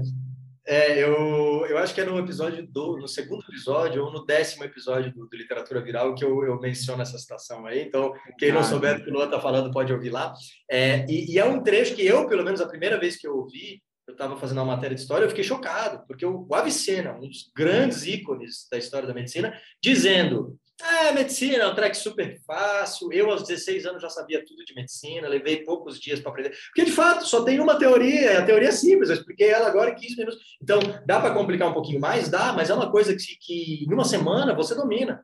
É uma coisa teórica. Não existe nada de prático que você precisa aprender, né? Então, no contexto da Avicena, de fato, ele tem toda a razão, né? era fácil mesmo, né? Era lógico, era você fazia filosofia, né? você fazia medicina igual você faz filosofia, sentadinho numa poltrona pensando, né? É, e claramente isso gerava vários problemas também, né? é, a, não, verdade. Agora que você falou de, de, de, fazer ali pensando, eu lembro também de um episódio super interessante né, do, do literatura viral seu, que é ah, eu não vou saber, não sei o nome do, do autor e tal, mas é o que você analisa um quadro uma pintura em que ah, o médico do lado. O doutor, é. Luke Fields, Aí o, o médico tá do lado, a menininha doente, aí tem um familiar ali em volta, e o médico tá ali com o maior cara de pensativo, e tem uma hora que você fala assim, e, cara, o, o médico, ele tá ali atuando basicamente com a força do pensamento. É. Meu, quando eu ouvi isso pela primeira vez, foi tipo assim, eu senti um negócio muito interessante, assim, sabe? Porque, porque apesar de, de toda essa idolatria, né? E, e, e, nesse contexto da pintura, o cara ele não está fazendo nada. Tipo, ele é a uhum. esperança da família, ele é a esperança da, da criança que está doente, só que ele está tipo ali olhando para um, um reloginho, alguma coisa assim, e, e, meu, ele não está agindo de fato, né? Ele está só pensando, mas é, e, observando esses sinais clínicos, né? E, e, uma coisa que é muito legal nessa pintura é que ela prega o oposto do que do que a gente pregava em medicina, pelo menos até uns 20 anos atrás, porque agora as humanidades estão muito em moda, né? Na, na formação do, dos acadêmicos de medicina e tal. Então, existe um prestígio hoje atrelado a vamos ler literatura, vamos pensar sobre arte, vamos ser humanizados, né? Mas até recentemente, e essa é uma, uma ideologia que é muito prevalente, e eu diria até majoritária, de que essa coisa de que o médico tem que ser frio, uh, afastado, né, desumano até, né, e você vê histórias, né, todo mundo já passou por isso, uh, em, algum, em algum momento de se tornar um objeto ao precisar de tratamento, uhum. seja num hospital ou, ou numa consulta clínica, né, é, e, e é interessante porque essa pintura faz o completo oposto, né? Esse médico ele está ali atentíssimo, né? E pensando, e raciocinando, e calculando e vendo todos os resultados, todos os, os efeitos clínicos ali na, na, criança. É, e veja que ele velou a noite inteira, ele fez isso, ele ficou do lado, a noite inteira do lado da cama do paciente. Imagina hoje quanto é que ia custar essa, essa, essa consulta, né? Vai no privado aí pagar, pagar uma noite inteira de vigília de um médico que te acompanha. Esse, essa função hoje não é uma função da medicina, é uma função do amigo, da mãe, da, da namorada, sei lá, né? Mas não é uma função do médico, nesse momento era. Né? Então é muito legal porque essa, essa força do pensamento está atrelada também a uma força do coração, a, uma, a uma, um grande acolhimento. A bondade, a uma, né? A uma bondade, exato, exato. Existe um valor humano muito forte e sempre existiu ao longo da história da medicina. O afastamento das duas coisas, dessa cientificação da medicina, é uma coisa que é um legado da, da Revolução Bacteriológica, é uma coisa que data de 100 anos atrás, no duro, 120 anos. Então, Auro, só para só a gente resumir, a gente vai entrar agora na, na revolução bacteriológica. Então, é, ninguém inventou a medicina, é, muito menos a medicina tem um pai. É, a medicina, tipo, é, traduzindo como uma tentativa de cura, é algo inerente a qualquer tipo de seres vivos. A partir do momento em que a, em que a história começa a ser escrita de fato, os registros que aparecem vêm nessa, nessa linha de desequilíbrio moral, tanto na Grécia, quanto na Índia, quanto na China, no Egito, vários lugares dialogando com, com essa teoria. E aí, um tempo depois, os miasmas, para explicar a questão do contágio, né, aí já, já abrangindo um pouco mais, os miasmas, os miasmas também entram aí na, na, na, na história. Então, a gente tem tem essa teoria hipocrática, tem os miasmas, e que perduram aí por milênios, né? Tipo, desde o do começo da escrita, e, e vai, vai seguindo essa linha, vai seguindo essa linha, até passa pelo Renascimento, né? No Renascimento a galera já começa a, a perceber que não é bem por aí, mas o grande, o grande, a mudança, assim, vamos dizer assim, foi a revolução bacteriológica. Então, uhum eu te pergunto, o que foi a, a, revolução bacteriológica, ou às vezes a pessoa chama de revolução pasteuriana? Eu sei que você não gosta desse termo, super excelente sua justificativa. Explica um pouco para a gente o que foi essa revolução bacteriana, por favor. Perfeito, Luan. O resumo foi é, muito melhor do que eu poderia ter feito aqui. Excelente o resumo. É, eu só diria que o início da mudança vai vir mais do iluminismo do que do, do renascimento de fato. Né? O renascimento continua essa tradição em grande medida, mas, mas é exatamente isso falou e disse. Né? É, e, e, é justamente esse preâmbulo todo, né? o pessoal vai ficar chocado, meu Deus, já falaram um monte, nem entraram no tema ainda, né? mas esse preâmbulo é muito importante. Ele é muito importante para a gente entender o tamanho da verdadeira revolução bacteriológica, né? Ela é uma revolução, ela chega para acabar com a coisa toda, sabe? É, ela realmente, é, ela não muda só quem tá no, quem é o chefe, Né? É, não é uma mudança dentro do mesmo sistema, ela destrói tudo e forma um novo sistema completamente. Então, ela é uma revolução de fato e ela é uma das maiores revoluções da história da humanidade. Tá? Ela, ela, impactou profundamente a ciência, certamente é a maior mudança de que a, porque a história da saúde é, já passou. É, ela é quase tão relevante quanto a revolução agrícola de 15 mil anos atrás, né, que a gente deixou de ser nômades e passou a ser é, sedentários, né? Ela é tão ela, ela é tão importante quanto a revolução industrial, né? Quando a gente fala de revolução, a gente pensa em coisas políticas, né? A revolução dos Estados Unidos, a revolução russa e etc e a Revolução Francesa. E essas, essas revoluções políticas, elas são importantes, mas elas empalidecem em relação a essas revoluções, que são revoluções estruturais. A Revolução Industrial alterou absolutamente todos os campos da existência humana, sem exceção, absolutamente tudo. O que você come, como você dorme, é, quanto você vive, uh, o que você almeja da vida, tudo mudou graças à Revolução Industrial. Tá? E não é, isso não é verdade necessariamente da Revolução Russa. Tá? Se você morava no Uruguai é, em 1917, não é bem verdade que seria crianças acordem, acordem, venham ver a Revolução Russa. Tá? Claro que teve um grande impacto, mas esse impacto, esse impacto é muito mais difuso do que revoluções como a Revolução Bacteriológica. Né? Então, é, eu não gosto de chamar a Revolução Pasteriana pelo mesmo motivo que a gente já mencionou até agora, né? dá a impressão de que tudo isso aconteceu graças à genialidade de uma única, de uma única pessoa que é um cara extraordinário, é um cara incrível, é um cara importantíssimo, mas não foi só ele. É, é tá incorreto dizer Revolução Pastoriana é simplesmente burro. É, e, e, me surpreende, e eu acho que a palavra adequada pode ser meio, meio grosseira, mas, mas eu acho que, que isso é, é deve ser dito assim mesmo. Uh, porque isso é tão difuso, né? isso é tão comum, é, que, que é preciso a gente criticar isso. Eu, não, eu sou menos moderado nesse caso, porque a gente precisa dilapidar essa, essa ideia de que um único indivíduo pode ter a solução para tudo. Uh, a gente tem que entender que essa ingenuidade na forma de tratar a ciência está na base dos problemas que a gente está vivenciando agora do coronavírus. O negacionismo, é, é, o movimento anti-vacinas, as loucuras que a gente vê com medicamentos que não têm comprovação, etc. Uh, tudo isso está atrelado a uma ideia de que a ciência é feita por uma única pessoa e que tal, tal pessoa em tal lugar disse e, portanto, eu acredito nesse indivíduo. Né? Não é assim que a ciência funciona. Né? Na, não, não uh, os fatos da realidade não são uh, não estão abertos para sua crença. Não me interessa se você acredita ou não acredita em vacinas. A, a palavra acreditar não entra aqui. As vacinas funcionam e salvam milhões de vidas e são talvez o maior Uh, uh, o maior mecanismo que a gente tem de proteção da saúde. Ponto. Do ponto de vista de medicina populacional, é, as vacinas são muito mais importantes do que os antibióticos, por exemplo. E estamos falando de uma coisa que foi uma revolução incrível né, para a farmacologia do século XX. Tá? Os antibióticos são maravilhosos, mas as vacinas vão além, né? junto com os esgotos. São os grandes três triunfos da medicina é, dos últimos dois séculos. Aí, né? E quem diria esgotos, mas os esgotos salvam zilhões de vidas. Né? Agora, só uma, só uma dúvida que me surgiu, que eu, que eu não consegui fazer assim tão, tão claramente essa ligação como que eu falar revolução pasteuriana pode gerar um, um negacionismo ali na frente, um, um ataque à ciência? É, por quê, assim? Eu diria que são duas, duas faces da mesma moeda, né?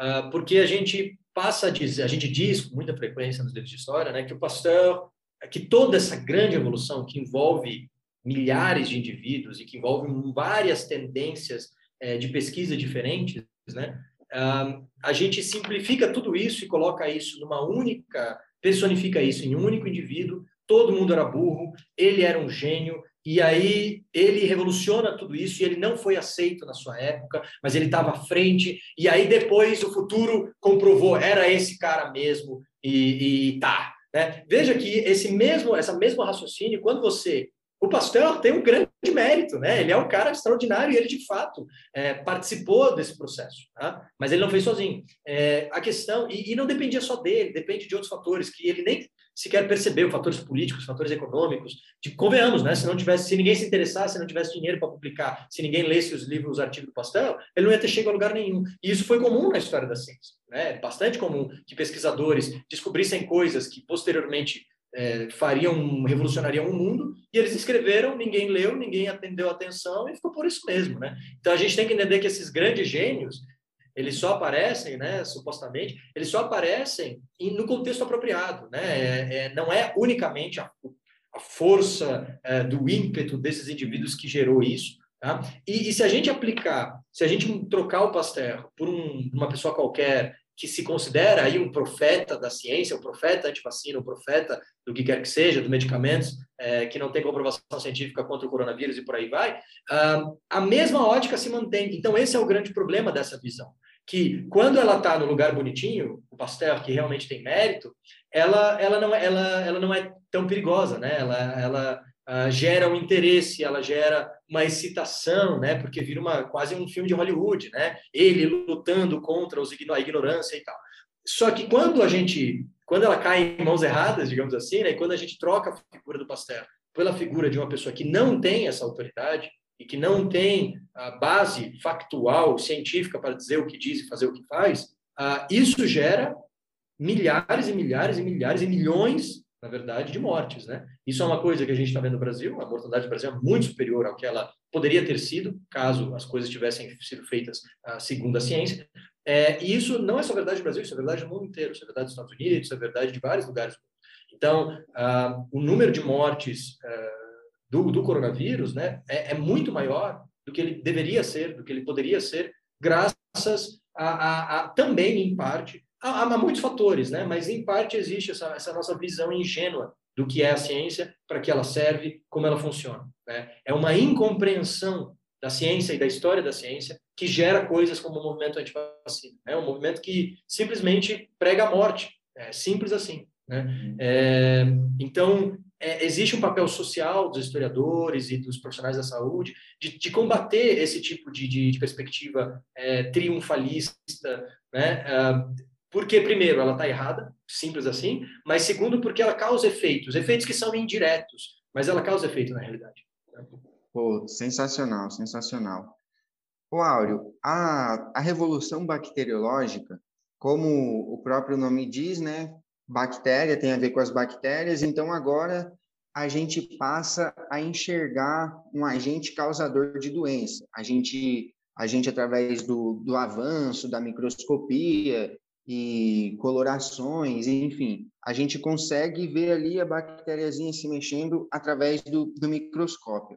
Dá para saber quais foram as primeiras bactérias que foram vistas, quem viu o que primeiro?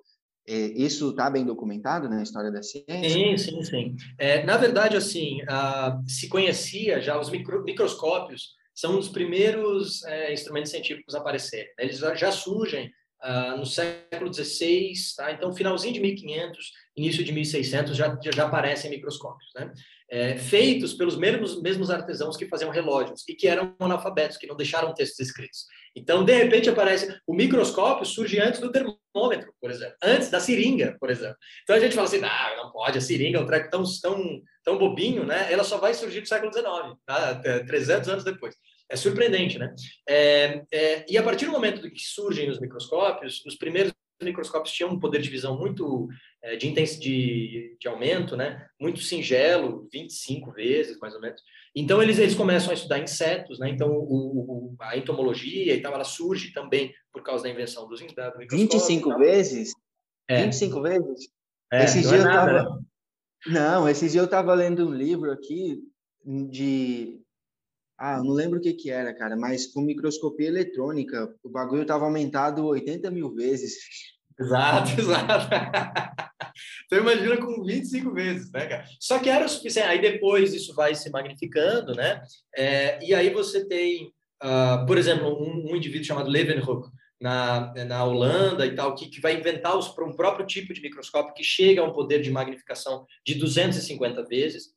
Mas veja que interessante, ele era um artesão também, é, uh, e ele, ele inventa, ele observa, e ele não conta para ninguém, ele não ensina ninguém a fazer microscópio. Então, a, a, o conhecimento dele, ele faz um avanços enormes em microscopia, e esse, esses avanços se perdem. Tá? É, a gente, ele impacta profundamente a história da, da microscopia, mas, mas veja que interessante, né? Porque ele não tinha o interesse de. Imagina quantos manuais de como fazer um iPod ou um, um, é, um iPhone existem por aí? Nenhum, porque a Apple não quer ensinar para ninguém. Ele, senão as pessoas não vão comprar deles, né? E, a, e a, em ciência, muitas vezes, o, o mesmo é verdadeiro. Né? Uh, e aí esse poder vai aumentando ao longo de 1600, que chega mais ou menos aí a, a umas 100 vezes, tal. Varia muito. E aí você, as, os, os pesquisadores começam a observar esse mundo microscópico, né? Então, o mundo do pequeno, às vezes insetos, fungos, protozoários, etc., né, seres de poucas células ou unicelulares, né? O Leeuwenhoek, por exemplo, é, é, o primeiro cara a observar o espermatozoide, por exemplo, né? E aí surge a ideia do que eles chamam na época de animaizinhos? É, que são, e vejam, de fato, o espermatozoide é um animalzinho, né? É, que está lá nadando, né? Então ele, ele, ele vê essas... É, e aí eles discutem, mas isso é visto como, de certa forma, como uma curiosidade, Tá? É engraçado ah, que o, o microscópio do Leeuwenhoek não tem nada a ver, né, com, com esse microscópio meio que como não se é, uma... ele é uma chapinha assim, é. Parece uma ratoeira aquilo. Exato, né? boa. Parece uma ratoeira mesmo. Perfeita a descrição. E... Então você tem muita gente assim, né, que, que e que daí vai fazer contribuições para muitas áreas, né? Contribuições para biologia, contribuições para botânica, contribuições né, para medicina e tal. Porque é, se abre um novo mundo da visualização. Isso é muito comum na história da medicina, né? Quando você cria novas técnicas de visualização, raio-x, é, é, scanner eletromagnético, etc., né? Uh, de repente você tem um novo acesso ao interior do corpo e isso gera muito, muitos novos conhecimentos, muitos novos tratamentos, etc. Então esse foi o momento em que o mundo do microscópico surge. E aí, durante uns dois séculos, isso é uma curiosidade, as pessoas gostam e tal, aos bichinhos, mas ninguém faz o clique. Falta, é, ou, ou, ou, até as pessoas hipotizam, mas a fagulha, né? Ninguém vai buscar, que é o fato de que talvez esses bichinhos né, sejam a causa das doenças. Tá? Isso começa a acontecer na Itália, durante no iluminismo italiano, no século XVIII, pesquisadores como Spallanzani e, e vários outros uh, é, que vão justamente como, como começar a, a, mostrar que existe uma relação entre o que eles chamam de animaizinhos e doenças. Tá? Então, uh, esse aí, não, é, não é imediato. Os caras não, primeiro não é conseguem observar e é quase, ah, olha ali que bonitinho o negocinho se mexendo e tal. E aí depois. Exato. Exato. Até porque uh, né, nem todas as doenças são causadas por, por bactérias, né? Uh, e, é, e nem todas as bactérias causam doenças também. Né? Também, né? claro, claro. Uh, eles não conseguiam observar os vírus também, né, e etc. O poder de magnificação deles muitas vezes não permitia que eles observassem certas. Né? Existe uma variação muito grande também de tamanhos, né? Tem bactérias enormes, tem bactérias minúsculas, etc. Então, essa, essa, é, é, essa observação é uma observação muito difícil de ser feita. Né? Você observar a bactéria lá no meio ambiente dela, você observar ela na comida e você observar ela depois nas fezes de alguém que adoeceu. Né? É, é, é esse link, né? depois que a ideia surge, é muito óbvio, mas até você fazer a ligação de, de A mais B é, é, complicado. E observar tudo isso é complicado. Às vezes surge a ideia, aí você vai tentar com instrumentação meio tosca, né? Você, vejam que eles não entendiam como é que funcionava, então eles não estavam atentos a, ao, a você mesmo contaminar suas amostras, por exemplo. Né? E, de novo, quando você vai olhar as fezes, não tem uma bactéria lá que você está procurando, tem milhares, né? Então, como é que você localiza a tua bactéria lá dentro? Não existem métodos para você pintar e etc. Então, é tudo muito complicado. Então, é natural que, às vezes, alguém pensou, poxa, e se causar? Daí ele foi lá, fez o experimento, não chegou em lugar nenhum, deu errado, e aí ele pensou, não, tô, não, não é isso. E às vezes era isso, só que o experimento dele que falhou. Né? Então a gente tem que entender que a ciência é experimental. E, você, e o experimento dar errado, às vezes, isso significa, às vezes não, isso sempre significa também conhecimento. Porque agora você sabe, eu tentei esse caminho, isso é um beco sem saída. E agora eu sei que aquilo é um beco sem saída, então eu, aprendi alguma coisa. Então, em ciência, uma derrota, entre mil aspas, é uma vitória. Tá? E, é, e esse é mais um motivo do porquê o triunfalismo não serve, porque o triunfalismo só conta as vitórias, como se as derrotas não fizessem sentido. Mas as derrotas fazem sentido. Você postula, eu acho que vai, talvez aconteça X. Aí você testa e não deu X. Ótimo, você descobriu que acontece Y. Agora você vai estudar Y. Isso é conhecimento, isso é progresso científico, mesmo que tenha a aparência de estar errada. Né? E aí se faz esse link entre animaizinhos uh, e doenças, Uh, e aí, esse processo, o, talvez a pessoa que finalmente vai comprovar isso uh, é, com grande glamour e com grande atenção pública, vai ser o Pasteur, a partir de 1860. Tá? Uh, embora a, a, primeira pessoa a confirmar que uma bactéria cause uma doença humana né, seja o Hansen, que vai gerar, que, que, que estuda a, o, a bactéria da lepra, né, é, e que justamente é a primeira doença a se, se descobrir causa, uma primeira doença humana causada por, por um microorganismo, né? Uh, então, isso é 1873. Então quer dizer que que a princípio o Pasteur ele ele começa né, a estudar, ele vê ali a, a, as bactérias e tal, mas ele nesse momento ele não está interessado em, em, saber coisas de doença humana, não? Não, o Pasteur, para começar, o Pasteur é químico, né? Ele não é médico, né? Isso é bem uhum. interessante. Ele é químico. Uh, ele nasce em 1822, tá? E aí ele obtém um doutorado trabalhando com cristais, tá? Então, assim, prisma, tal, não tem nada a ver é, exatamente, né? Uh, e aí o que acontece é que um dos alunos ele ele começa a ensinar química e tal, um dos alunos dele uh, uh, vem conversar com ele porque falou, ele é o pai dele faz vinho e tal, a família inteira, né? E daí eles estão com um problema lá porque o vinho está estragando, então conversa com o pastel, o pastel não podia dar uma olhada, já que ele tinha uns equipamentos meio estranhos lá e ninguém entende o que ele fala mesmo. Então, pedem para o pastor estudar esse, por que, que o vinho estraga. Vejam que as pessoas não sabem o porquê que as, que as comidas estragam. Ah, e aí o Pasteur postula que talvez seja essa relação dos micro-organismos, baseado no trabalho de várias outras pessoas, entre as quais os trabalhos do Spallanzani. É, e, e aí ele consegue comprovar que, o, que existe esse processo de fermentação e no processo que já se sabia que existia, né, mas não se sabia exatamente a causa, tinha várias teorias, ele consegue comprovar que a base são bactérias. Né? Então, as bactérias fermentam e essa fermentação é, é, acaba, em alguns contextos, né, gera várias, várias bebidas em primeiro lugar, na verdade, né, mas em outros casos estraga as, as bebidas. Então ele vai criar o famoso processo que vai levar o seu nome, pasteurização, né? Você aquece e depois esfria, justamente para matar ah, as bactérias. Leite lá, ferver o leite e tal. Isso. Que a nossa, Isso. que a nossa avó sempre falava. Ferve o leite e tal, né? Exato, exato. Porque, porque há muitas doenças que podem ser transmitidas pelo leite. Né? Por exemplo, tuberculose, né? Então é importante você é, fazer isso, né? E a gente pasteuriza o leite até hoje, embora né, sejamos muito vacinados contra várias das doenças que a gente poderia contrair assim. É, e, e aí o que acontece? Vejam que é interessante porque esses, ele está pesquisando primeiro vinho, depois cerveja, ele vai trabalhar com leite também. Então, são todos produtos que são extremamente importantes para a economia. Eles não estão, nesse momento, necessariamente interessados com saúde humana. É, é, é a, a, a, discussão entre vidas ou economia, ela sempre existiu, na real. E nesse momento, veja que o ímpeto dos estudos do Pasteur é um ímpeto econômico. O Pasteur vai ser coroado como o salvador da economia francesa, porque ah, é, essa, essa doença das uvas e, e, o vinho estragando causava perdas gigantescas. A partir do momento que ele inventa esses processos, ah, ele, e de novo, né, nesse momento é meio que ele sozinho, mas logo eh, vai crescer o time, ah, ele, de repente, isso gera muito dinheiro, isso gera poder político, isso gera um monte de coisa, e aí ele vira uma superstar, uma superstar, né, uma, uma grande estrela científica. Legal. Essa essa parte assim dele dele ser o salvador da economia francesa, eu achei interessante você ter dito isso. E até me apareceu aqui mais um mais um outro um outro gancho para eu te fazer a próxima pergunta. Porque tipo, quando não tem não tem demérito nenhum nisso, né? Mas só que quando a gente começa a endeusar demais o cara, né? Tipo, você vê aí a primeira intenção dele, repito, não é problema nenhum desse mas foi resolver os problemas econômicos ali da região dele, né? A questão da produtividade do vinho que estava perdendo. Óbvio que depois ele também faz contribuições humanas, vamos dizer assim, né?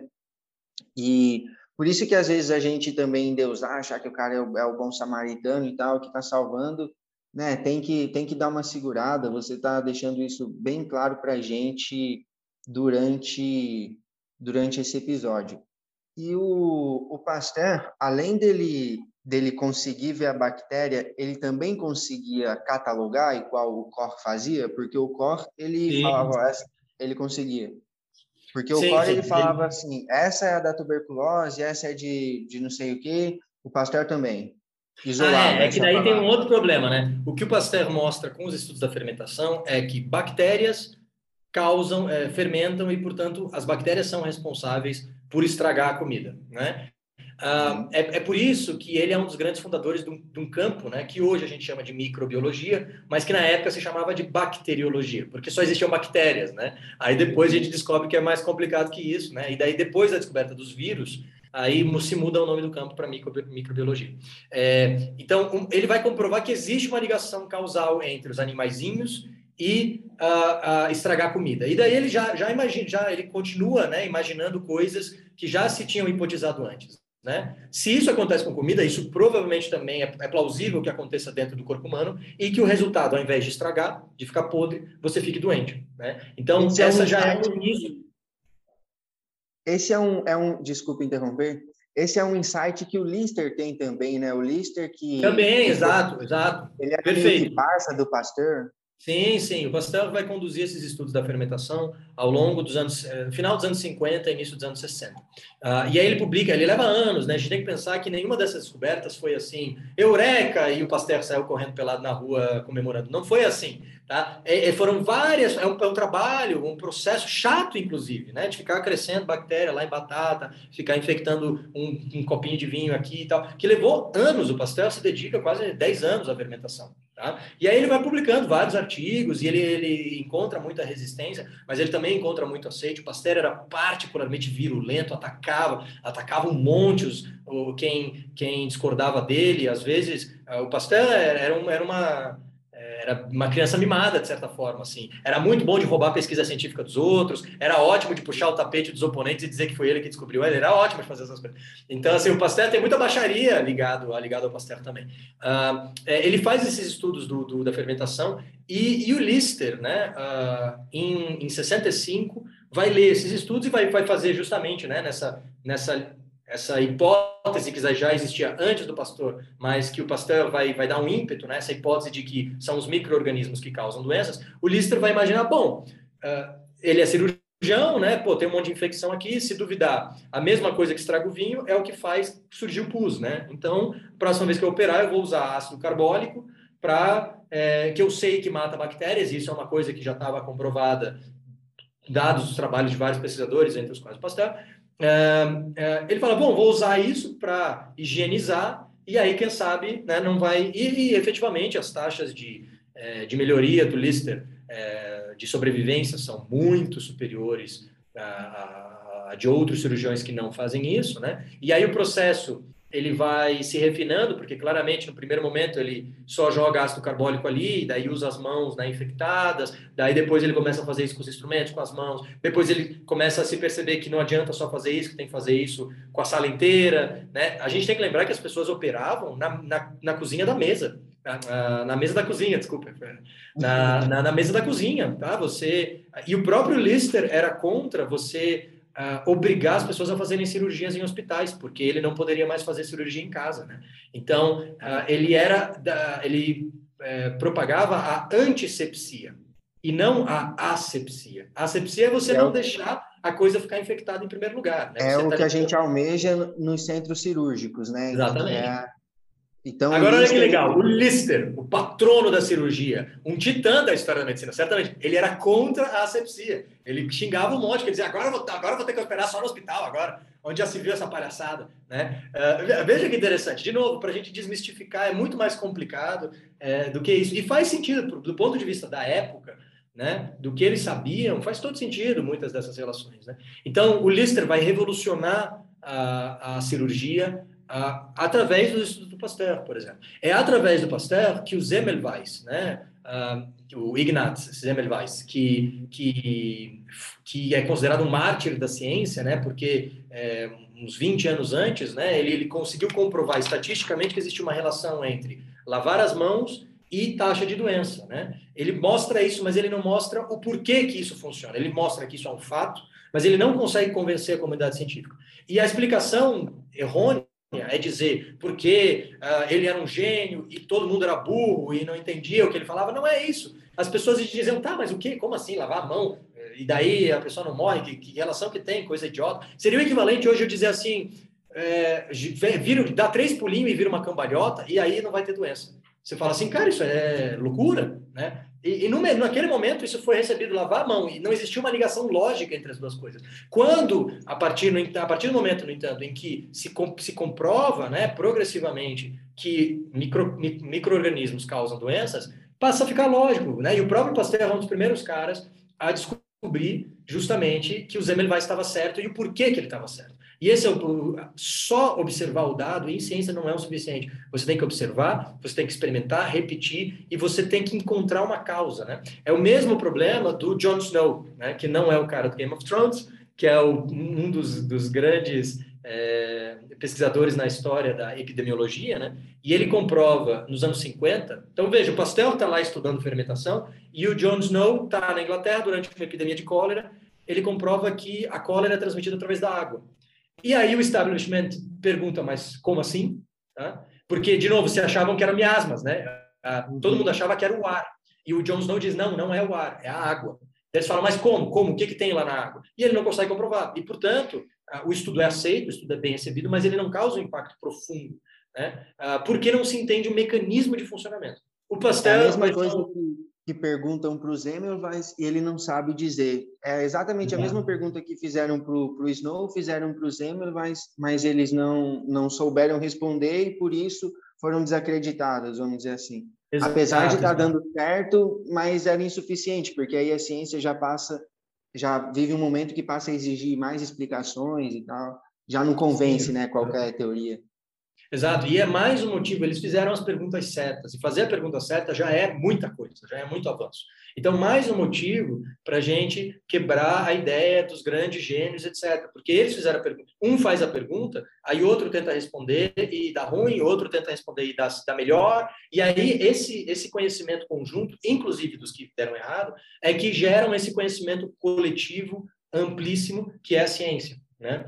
É, é e, que é o conhecimento científico, conhecimento validado através desse método. Né? A ciência é um método de compreensão do mundo. Ele é perfeito? Não, mas ele é certamente o melhor que nós temos. Né? Há coisas, a ciência não, não, não pode opinar sobre tudo também. Há coisas que estão além da alçada da ciência, e isso é ok, tá? é ok. Ah, é, é, porque a ciência não é perfeita, e é, e é importante, de novo, ah, o, o discurso negacionista muitas vezes está atrelado a uma expectativa irreal uh, do que a ciência. A gente espera, ah, como assim? Já passou um ano e eu não tenho a cura do coronavírus ainda, que saco, eles não sabem nada. Não é assim que funciona. É uma expectativa é, irreal, irresponsável, ingênua. E essa expectativa, em grande medida, é criada pelos historiadores, é, pela por Hollywood, pela mídia, é, é, muita porque de fato quando eu vejo filmes sobre doença, né, sempre no final o final é feliz, eles descobrem o macaquinho, o macaquinho leva a cura e, e todos ficam felizes para sempre, né? E a realidade é mais complicada, a realidade é bem mais complicada. Ô, Áureo, então a gente percebe que o Pasteur ele foi um grande cientista, obviamente que ele não fez tudo isso sozinho, ele tinha a equipe dele lá, Dá para você enumerar assim alguma das, das contribuições que ele deixou aí para a gente, para o nosso ouvinte certeza, poder ter uma, uma noção? Com certeza. Então, primeiro, esses estudos da fermentação, que vão causar um impacto gigante na, na, na cirurgia, por exemplo. Depois, ele vai se dedicar a, a contradizer a teoria da geração espontânea, tá? porque não, não se era muito claro ainda como funcionava a reprodução, né? da onde é, tem as formações, é, formulações tradicionais, né? Toda célula vem de uma célula e etc. Mas uma das teorias que foi muito praticada ao longo da história é uma teoria que aparece no, no História dos Animais, do Aristóteles. Não veja uma teoria de dois mil e poucos anos, igual a do Hipócrates, né? É, e, e, que a vida simplesmente surgiria do nada, né? A geração espontânea. Um, você tem lá um pedaço de carne que apodrece, de repente aparecem as larvas, tá? Uh, que é uma ideia que combina muito bem com a ideia do Gênesis, do cristianismo e tal. Por isso ela teve uma grande sobrevida, mas há muitos indícios científicos, já desde 1500, tá, uh, que, que começam a, a, a, minar essa ideia da geração espontânea. E aí, o último prego no caixão, uh, quem, quem, quem, quem, bota é o Pasteur, uh, com o famoso experimento do, bi, do flasco com bico de cisne, né? Ele, ele uhum. cria um, um tipo de flasco especial que não permite que bactérias entrem, então ele comprova que não existe geração espontânea, né? O que acontece é que as bactérias estão no ar, elas caem no líquido e elas se reproduzem e daí você tem a impressão de que surgiu do nada, mas é porque você não consegue ver as bactérias. Esse experimento, inclusive, não foi ideia dele, foi de um colega que disse: Ô, pastor, tu que faz as coisas aí no laboratório, faz ele aí também. E aí ele faz, né? Tira todo o crédito e é, etc. Né? É, então, esse é, um, esse é uma, uma coisa que é uma grande rasteira. Tá? Isso realmente também muda profunda, profundamente a, a, a ideia da, da, mentalidade, isso tem um impacto na história cultural e tal. Aí o Pasteur vai passar a se dedicar a, a doenças mesmo. Né? Como eu falei, o Hansen, em 73, é, tinha comprovado a ligação de uma bactéria com a lepra, que passou a se chamar hanseníase, né?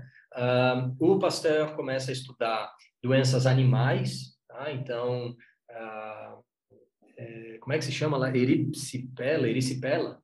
Ericipela. Ericipela. Uhum. É, é, ele, ele começa a estudar ericipela suína, ele começa a estudar cólera aviária, que não tem a ver com a cólera humana, né, uma outra, outra bactéria.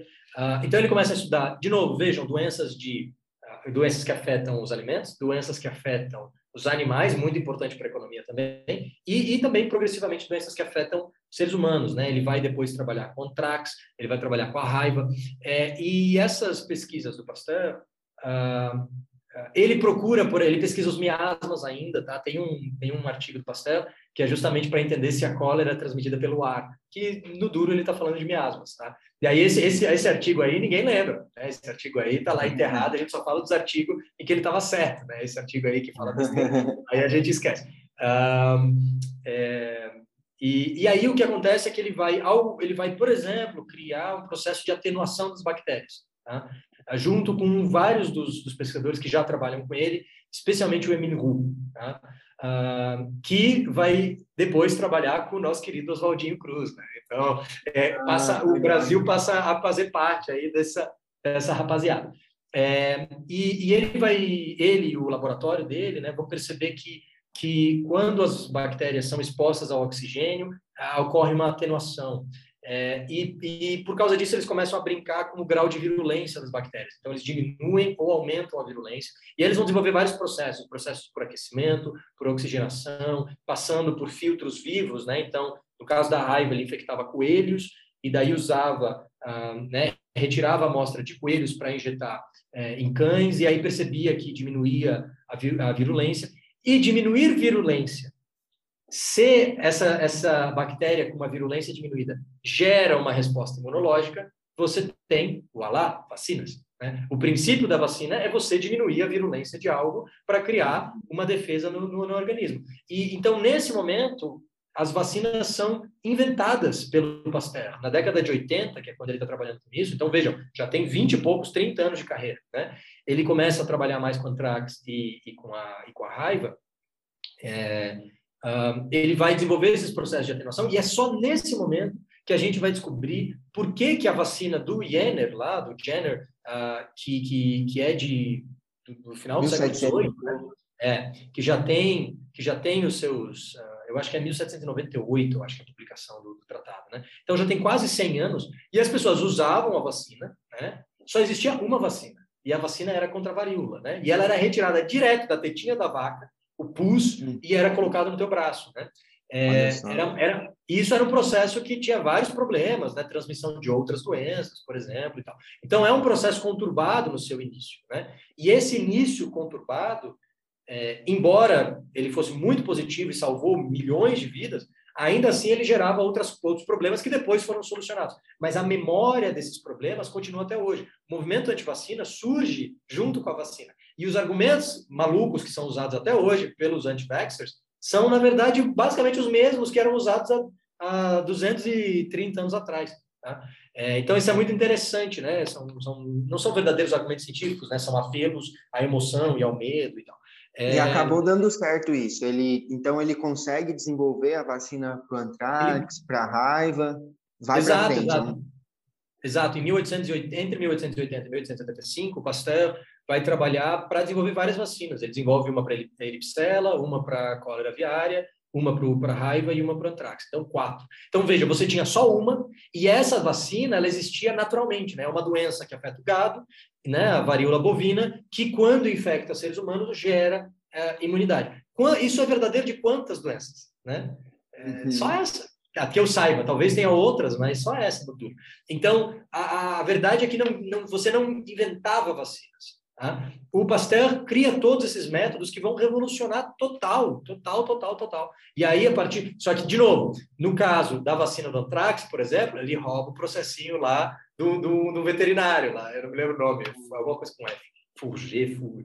Uh, então, assim, é, de novo, um né? daí ele tira um monte do trabalho do cara, mas copia toda a metodologia do cara. Do, do, do, né? E isso a gente só descobriu recentemente, porque a gente não tinha acesso aos, aos, aos cadernos do Pasteur. E tudo ele mais. não então, nem a dar um crédito ali, nem por nas Não, não, o Pasteur, o Pasteur era um cara muito megalomaníaco, assim, era um cara extremamente egocêntrico, que sempre dizia que ele fazia tudo. Então, ele era muito bom de roubar as coisas dos outros, muito bom. E, e mesmo quando ele, e mesmo nesse caso, ele pegou o método, ele aprimorou, ele mudou, ele testou. Então, ele tem o mérito dele no meio também. O que é condenável no Pasteur não é o fato de ele dizer, não, mas eu fiz a minha parte, que é legítima, mas o fato de ele atacar a parte que o outro fez para querer dizer que o outro não fez nada e que ele fez tudo. Essa é a questão do Pasteur. Né?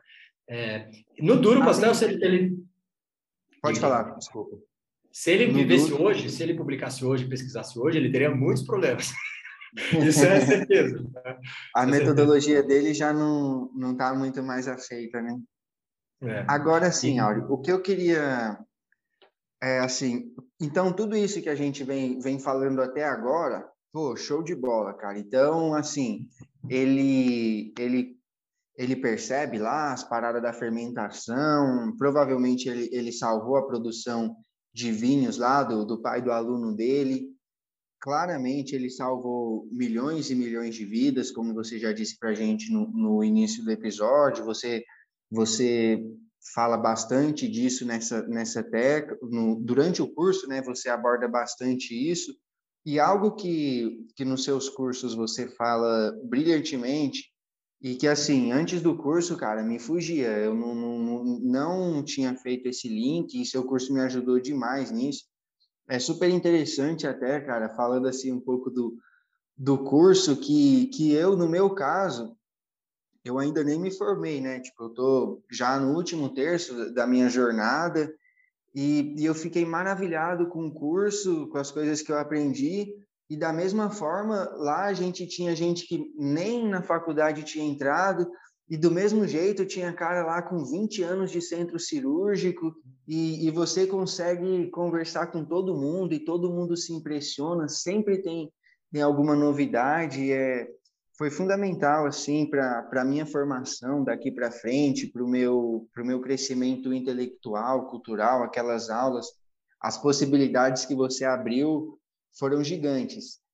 Que bom, e uma dessas desses ah, não sei, desse chacoalhão assim que você dá na gente, é que tudo que a gente vem dizendo até agora do Pasteur é sensacional, é show de bola, mas parece que não foi sempre assim, né? Ou nem tudo que ele criou favoreceu todo mundo.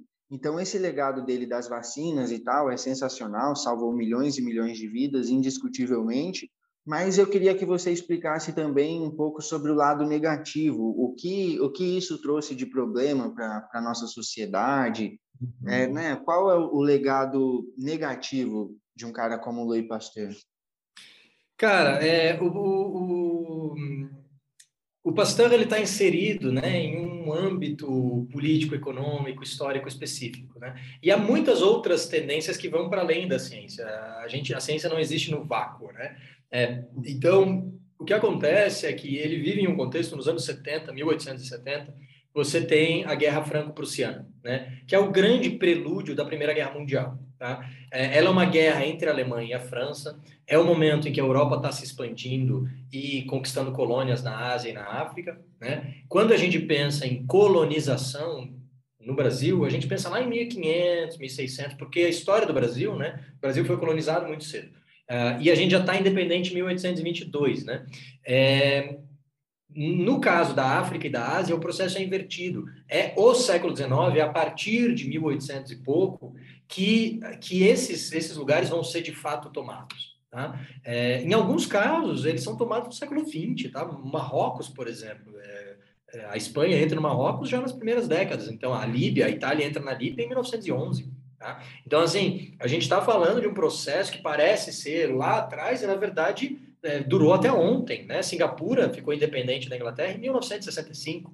Há muitos países da África né, também é nesse período aí de 65 até os anos 70. Tá? Então, assim, é, é, é memória viva. O colonialismo é memória viva. E muitos países ainda continuam sendo colônias. Né? Vejam isso aqui, é, a Guiana francesa, por exemplo, que é parte é extratorial da França, né? Você tem várias ilhas, né? as Maldivas é parte da Inglaterra, a guerra da, da Argentina com a, com a Inglaterra é por causa disso, etc. É, então, o, o, passado colonial é um passado muito vivo, tá? Ah, e é um passado que gerou imenso sofrimento ah, para, para, que, para aqueles que foram colonizados, né? Que gerou problemas sistêmicos que perduram até hoje, tá? A gente tem que lembrar que até a Idade Média a Europa era o mais pobre dos continentes. Tá? É, a África era bem mais rica que a Europa, bem mais. E isso para a gente é um pouco difícil de entender com a nossa mentalidade de hoje. A África hoje está para trás porque aconteceu alguma coisa entre 1500 e 2021. E esse alguma coisa é a colonização. Tá? Ah, então, o século XIX é o momento em que a Europa está se expandindo. E tem um país específico, que hoje é um país, mas que na época eram mais de 300 provinciados, é, que, hoje, que hoje é a Alemanha, né? Ah, que, tá, que é capitaneada pelo Bismarck, o Marechal de Ferro, né? Ah, e que, que é justamente o fundador do Segundo Reich. Né? Mais para frente, talvez vocês lembrem lá, vai ter um, um, certo terceiro Reich, né? que vai justamente se remeter a essa, a essa, expansão do Bismarck. E o Bismarck tem uma frase famosa dele que, em que estão falando de é, invadir colônia, lugares na África e adquirir colônias na África, e ele diz aqui está a minha África, né? E aponta para um mapa da Europa.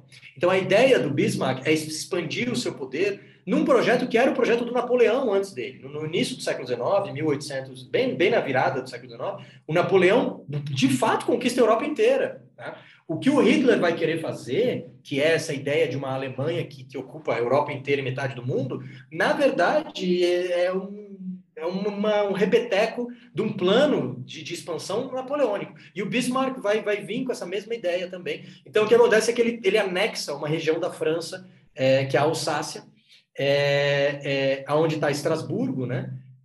Um, e, e, e, a, e a França sofre uma derrota assim humilhante, humilhante. Assim, a, a Prússia esmaga a França uh, na, na Guerra Franco-Prussiana anexa metade do país, é uma das províncias mais ricas da França, eles perdem para a Alemanha, e isso é justamente o que vai gerar a revanche da Primeira Guerra Mundial. Quando a Alemanha perde a Primeira Guerra Mundial, a Alsácia volta a ser parte da França. Aí na Segunda Guerra, a primeira coisa que o Hitler faz é conquistar a Alsácia de volta para a Alemanha. Aí ela fica durante a Segunda Guerra com o poder alemão. Aí depois volta para a França. Então essa é uma região que ficou indo e voltando várias vezes, né? A gente tem que a gente pensa muitas vezes em colonialismo pensando a Europa versus o mundo, mas na verdade existia o colonialismo também existe dentro da Europa.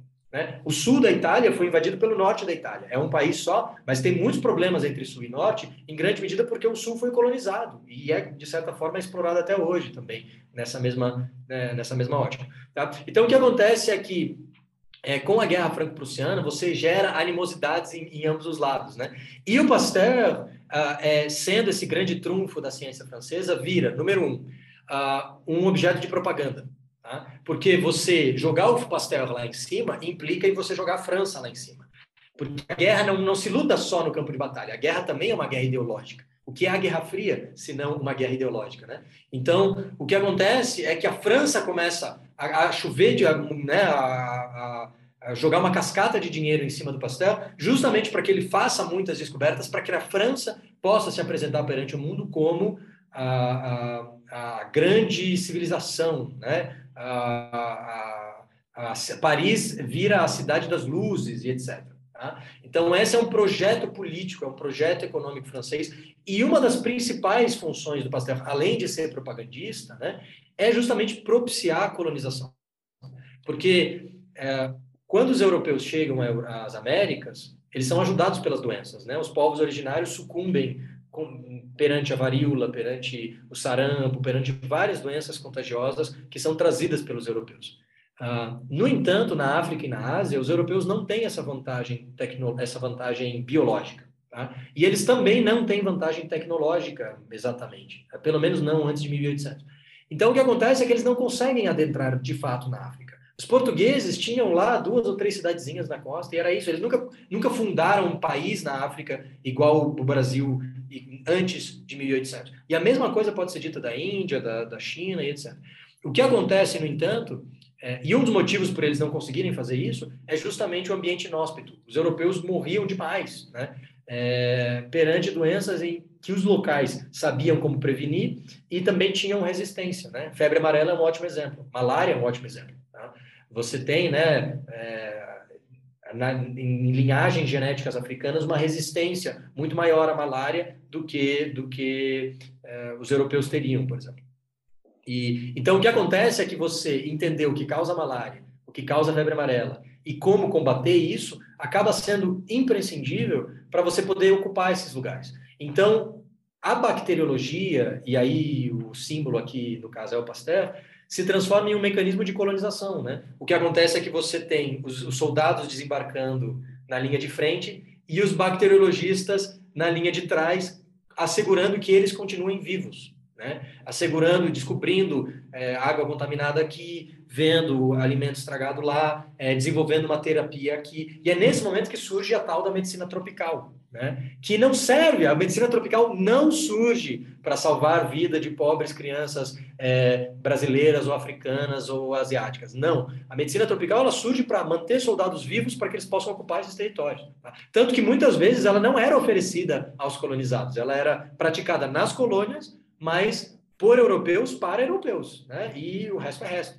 Então, uh, e não é à toa que muitas das grandes descobertas desse, dessa virada de, do 1800 para 1900 são feitas nas colônias, né? Então, uh, uh, o Charles Nicole vai descobrir ah, que o tifo é transmitido por piolhos na Algéria.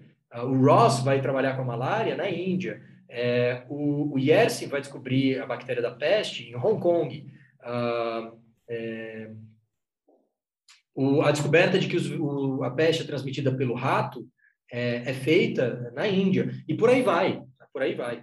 Doença de Chagas, né? Falou de Chagas recentemente. Sim, então, sim. Elas, elas são sempre feitas fora da Europa para dar essa ideia de que a Europa é perfeita, de que não, que não tem doença e que a doença, na verdade, é coisa de pobre do terceiro mundo, né? Então, ao mesmo tempo em que o Pasteur ele cria uma vacina para para salvar milhões de vidas de um lado ele também cria ele também ajuda né nesse nesse contexto de estudar os germes que causam doenças nesses soldados e aí ele mantém esses soldados vivos mas acaba matando exterminando os colonizados então fica bem ambíguo né essa essa, Isso, essa é. contribuição é, mas a gente tem que entender que o objetivo do historiador é entender como as coisas aconteceram. Não é necessariamente ficar julgando e dizendo, ah, bom, pastor, passou a mãozinha no tapinha no ombro, é isso aí, salvou vida. Ah, não, ó, que mal, né? É, é, é, isso é parte, essas críticas são parte da história, mas a gente tem que resistir um pouco à ideia de ficar moralizando a história, sabe?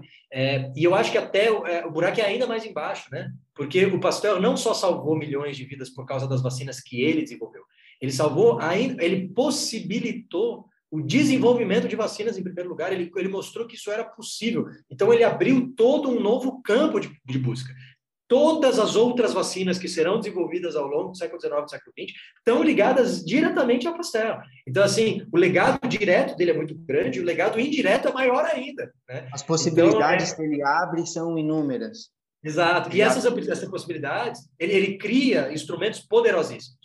E aí a sociedade vai usar esses instrumentos de formas complexas, às vezes para coisas lindas, às vezes para as coisas terríveis, né?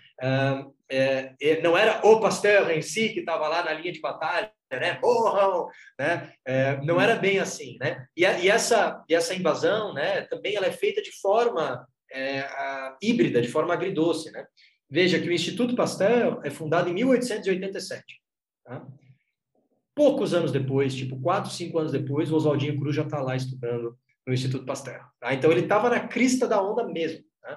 Uh, dois anos depois, em 1889, você já tem outros Instituto Pasteur. O segunda sede não é na França.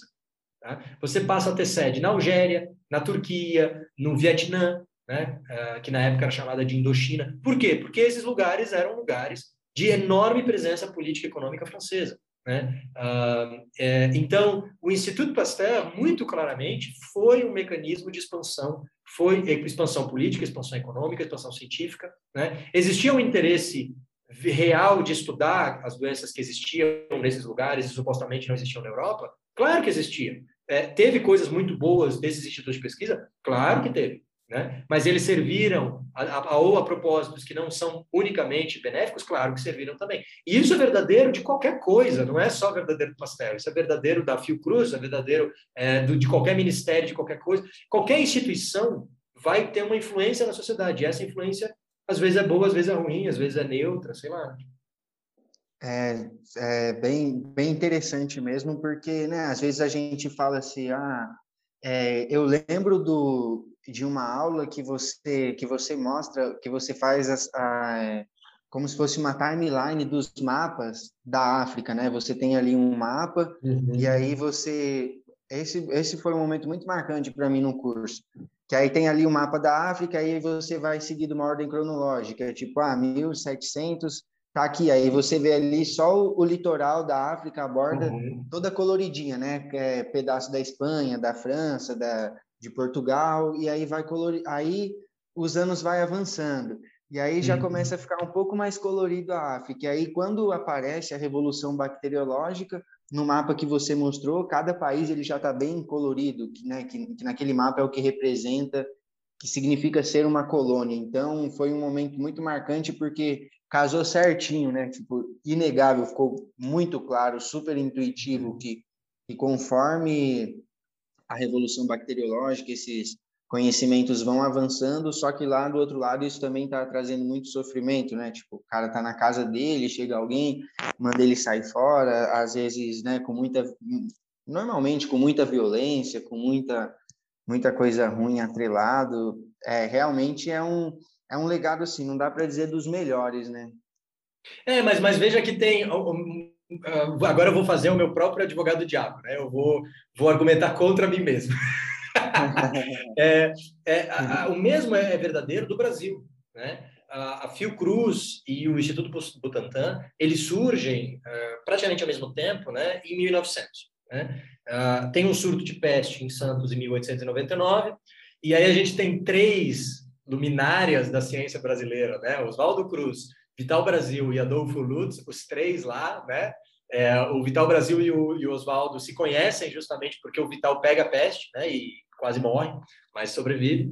É, e aí, a partir disso, né, da necessidade de ter um instituto que, que, que crie uh, um soro antipestífero, que era como era chamado na época, que já existia um remedinho lá para peste, para criar esse remedinho, surge então a Fiocruz e e o Butantan, que logo vão se vão florescer como institutos de pesquisa extraordinários, né? As nesse descobertas... sentido, desculpe interromper, mas é que nesse sentido que né, agora que você entrou nessa nessa parte da Fiocruz, veio trazendo mais para o uhum. lado do Brasil, no no meu episódio sobre o Carlos Chagas, eu conto um pouco também, né, porque ele é muito diretamente ligado ao, ao Oswaldo Cruz, eles eram amigos Sim. e tal, trabalharam muitos anos juntos. Depois o Chagas sucede o Oswaldo Cruz na, na direção da, da Fiocruz.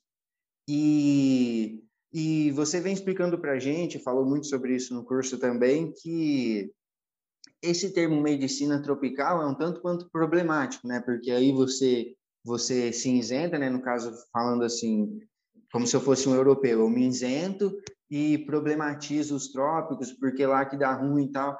Só que no Brasil, eles criam lá, eles têm, tipo, centro de doenças tropicais, Sim. e eles mesmos se, se denominam isso, né? E por que, assim, eles, eles não estavam ligados que que era tipo, sei lá, por que, que eles, eles também, eles não percebiam isso? Porque eles gostam, né? Eles falam, não, é aqui mesmo, nós somos o Centro de Medicina Tropical e, e vamos aí. Eles não entenderam o que estava acontecendo. Sim, é, são, são, é que não existe uma única verdade, né, Luan? Assim, as interpretações, elas, elas se sobrepõem, tudo isso é verdadeiro, né? É verdade que tem mais malária nos trópicos ou mais febre amarela nos trópicos, é verdade, né? Mas existe também malária na Europa, especialmente até os anos, até a Segunda Guerra Mundial, a Itália e a Espanha sofriam muitíssimo com malária, muitíssimo os Balcãs. Então, assim, era uma realidade europeia mesmo, e sempre foi ao longo da história. Só que a partir do momento que você cria um campo da medicina chamado medicina tropical, e é esse campo que estuda a malária, A, a Europa está nos trópicos? Não. Então, a, a, a, malária tem doenças tropicais? Não, duh. é claro que não, porque não está nos trópicos. Então, assim, isso ele não é afirmado, né? não é dito isso com todas as letras. Malária é uma coisa é, do terceiro mundo. Mas isso, e também assim, não necessariamente o terceiro mundo está nos trópicos, também tem isso, né? Mas uh, é, é uma coisa que fica imbuída, né? Então, assim como o racismo, a xenofobia, o sexismo e etc. Não, raramente, raramente não, muitas vezes é, mas, mas muitas vezes é uma coisa que está na nuance, é uma coisa que está nas entrelinhas. O mesmo é verdadeiro disso, né? Então, e até porque eles também se viam, o Chagas, Oswaldo Cruz, se viam como grandes civilizadores de um, de um Brasil bárbaro. Né? E aí é que eu, que eu, que eu queria que eu estava dizendo que eu estava fazendo meu próprio advogado do diabo, porque o Brasil em 1900 é um Brasil da costa.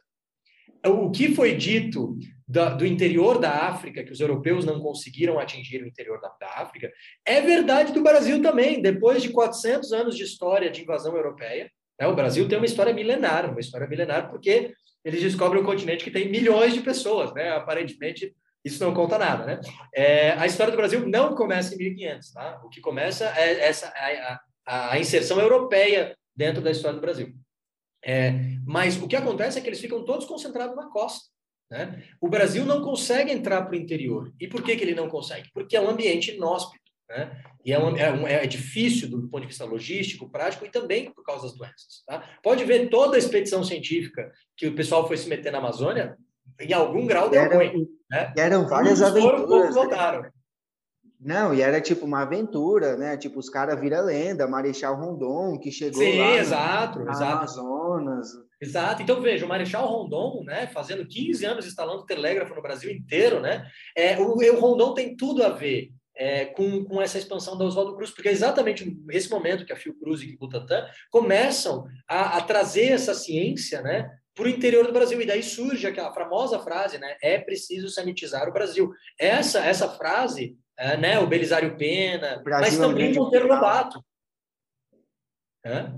o Brasil é um grande hospital. O Brasil é, é um grande hospital, etc. Essa, essa coisa que aconteceu na África e na Ásia é, em 1890, 1900, 1910, vai começar a ocorrer no Brasil a, partir daí de 1907, certamente, porque veja, o Chagas lá em La Sance, né, ele vai trabalhar, por quê? Porque está expandindo a ferrovia, né? Então é um projeto de infraestrutura que precisa de ajuda, de ajuda dos cientistas. É exatamente isso que o Instituto Pasteur fazia na África e o, e o que a Fiocruz vai fazer no Brasil. O Marechal, o Marechal Rondon, né, vai trabalhar e vai dialogar com, com o Fiocruz e veja que o Cruz vai, faz várias missões científicas é, em mil, entre 1911 e 1913, né? O próprio Chagas vai para a Amazônia é, é, a serviço do ciclo da borracha, né? Então, ele vai para lá, veja, o Pasteur pesquisava por causa da importância econômica, o Fiocruz também pesquisava por causa da, da, importância econômica. Então, esses estudos que permitiram a colonização da África também permitiram a ocupação do interior do território brasileiro.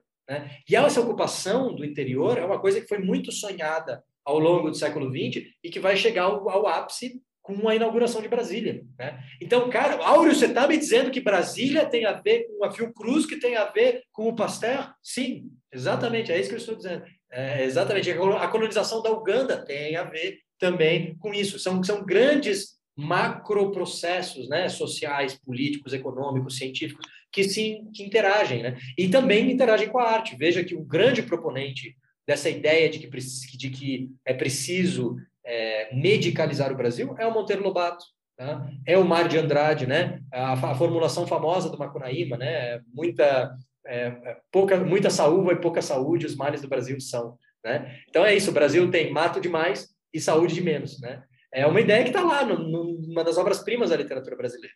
Né? É, eu, eu, deixo, eu aproveito o gancho para deixar aqui a, a recomendação para o nosso ouvinte, que, que, o meu terceiro episódio do, do, meu podcast é sobre o Carlos Chagas e eu falo bastante sobre, sobre algumas dessas expedições, falo bastante sobre essa, essa expedição para La Chance que ele faz, né, e que, e que ele consegue descobrir lá o, o parasitinha, né, o protozoário é. da, da, da enfermidade de Chagas e e o Chagas, ele também é muitas vezes celebrado como um herói nacional e tal, mas, de novo, ele também não fez nada sozinho, porque é, um, é o chefe dos engenheiros lá do, uhum. que está construindo a ferrovia. Que sugere para ele, né? É, tem um bicho aí que tá picando as pessoas e não sei o quê. Então, eu deixo aqui a recomendação para o nosso ouvinte, o, o, episódio número 3 do podcast, que eu falo bastante sobre essa história. E, e assim, é sensacional. Então, basicamente, o que a Europa fe, fez na África, né, a gente fez aqui internamente, vamos dizer assim, né, do, saindo do litoral e buscando cada vez mais chegar ao norte do Brasil, não muda muita coisa. Exato, é. e daí a gente aí tem, um, tem uma, um debate enorme, né? Isso foi bom, isso foi ruim, e, e dificilmente vai ser só uma coisa ou só outra, né? Então, é. dividida, vamos estabelecer as proporções, etc. Né? Porque isso aconteceu de formas diferentes, em regiões diferentes, né? Então, essa ideia de que uh, o sertão brasileiro é, uh, é a, de certa forma, a nossa África, né? a coisa da pobreza, é uma ideia que surge nesse contexto e que não é verdadeira em muitos aspectos. Né? É, assim como não é verdadeiro que toda a África seja pobre, que toda a África passe por fome, etc. É, é muito mais complicado que isso e a gente precisa lá no... Né?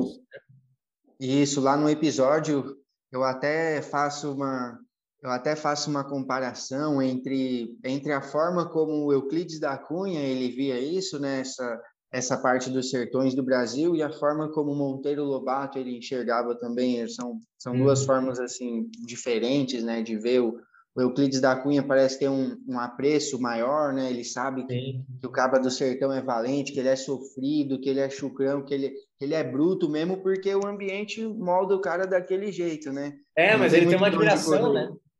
Ele sim, chama o sertanejo de um centauro bronco, né? Então é, veja, um centauro, né? Uma figura mitológica potente, né? Eu gosto muito, eu fiz um grande cara também. Ou então aquela parte que ele fala assim, ah, o cara, o cara ele tá ali meio sossegado, meio desengonçado, mas ante o revés o homem se transforma e Exato. surge não sei o que da força do tabaréu canhestro, né? É, Bem, é bem legal, enquanto que o Monteiro, ele já, não, é tudo preguiçoso mesmo, porque não, não quer nada com nada, os caras não querem trabalhar. Mas que depois, depois o Monteiro Lobato vai se retratar, né? Depois dos ele trabalhos. Se rende. Né? Depois que ele conhece o Belisário Pena e tal, ele vai voltar atrás e dizer, não, Jack, eu não sabia que tu é doente, tu não é preguiçoso.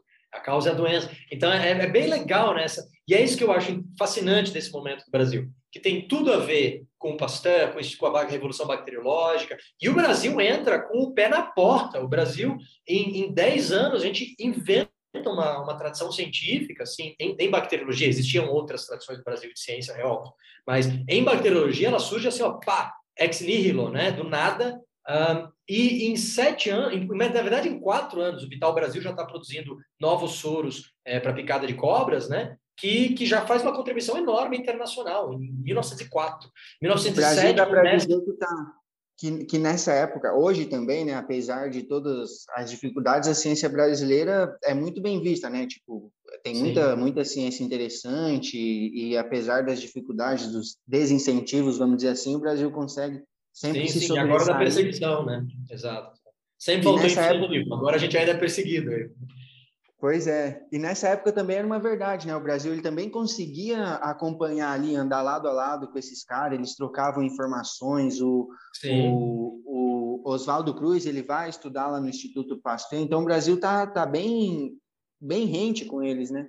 E antes disso, não só o Oswaldo Cruz foi estudar no Instituto Pasteur e conhecia o Emílio Rui e trabalhou com, com muita gente muito relevante, mas ele também antes vai para Cuba para estudar o, o Finlay que tinha descoberto que o, que o, o mosquito é o vetor da febre amarela, né? Então, é, o, até nisso, o Oswaldo foi muito sagaz, né? E ele e, e aplica as técnicas de controle do mosquito no Rio com sucesso, né? Ele consegue diminuir muitíssimo e não há surtos gigantes de febre amarela depois da, da sanitização, né? É, e, e, isso vai ser tanta verdade que na, na, na segunda década, em 1910, o Brasil já recebe é, muitos pesquisadores alemães. O Brasil tem uma grande é, correspondência com um instituto em Hamburgo, o Instituto de Medicina Tropical. O é, Einstein vem dar um rolê aqui, né?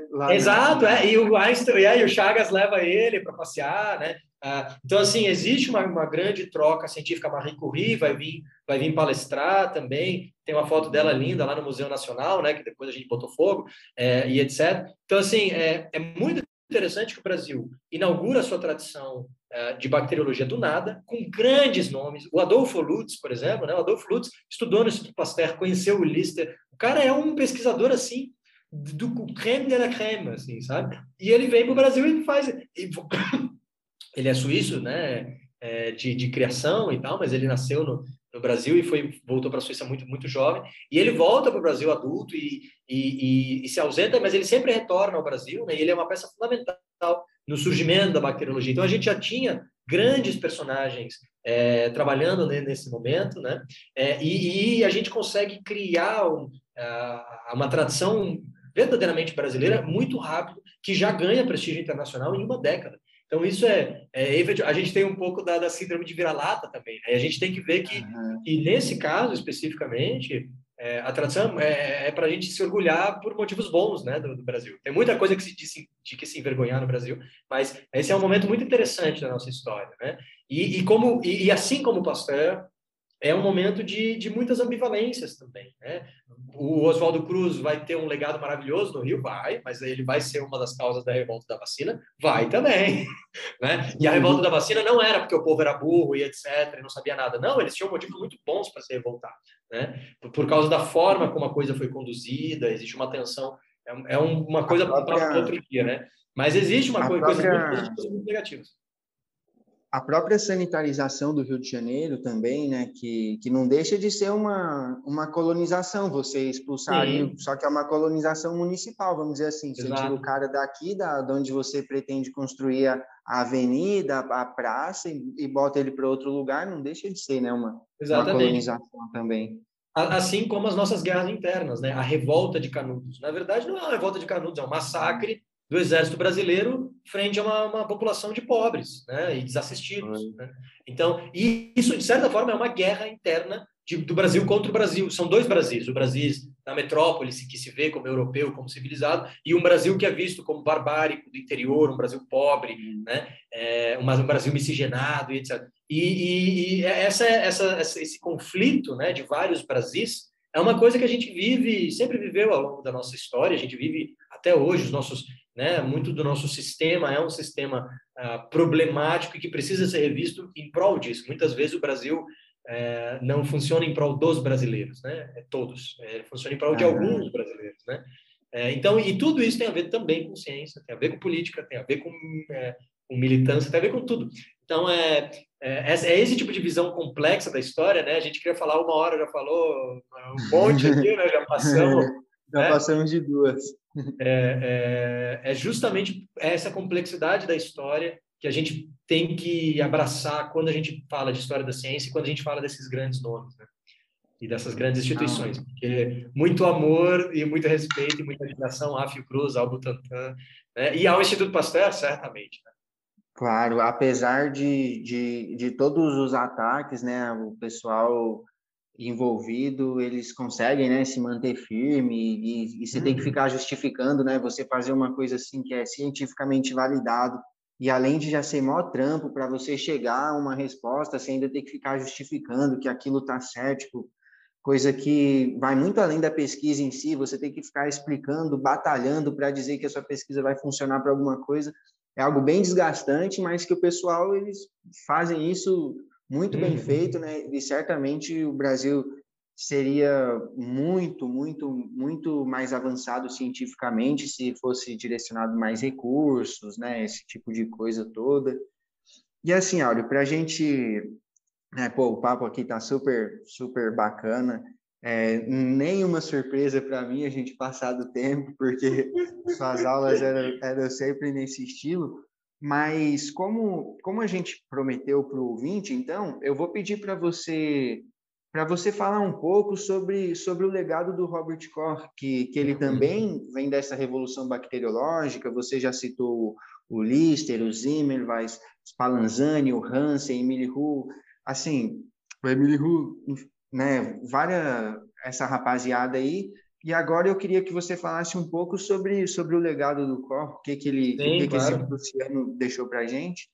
Sim, sim. Por favor. É, o Cor uh, é médico, né? Ele luta na Guerra Franco-Prussiana, assim como o Pasteur. Tá? Então vejam que eles estavam lá, cada um lutando pelo seu país, né? mas o Cor trabalhou como cirurgião de guerra. É, e ele, uh, depois da guerra, ele vai trabalhar no interior da Alemanha. Ele é um médico é, do interior, assim, que hoje né? Aquele, sabe aqueles médicos das antigas, que todo mundo na família ia no mesmo uhum. médico, tem um médico só na cidade, era isso que o, que o Koch fazia numa cidadezinha qualquer. Aí ele está bem desanimado, assim, né? E a, a esposa dá para ele um microscópio de presente uh, ah, para ele se animar. E daí, no, nos fundos da casa dele, ele monta um laboratóriozinho lá e começa a pesquisar é, e resolve estudar o antrax, né?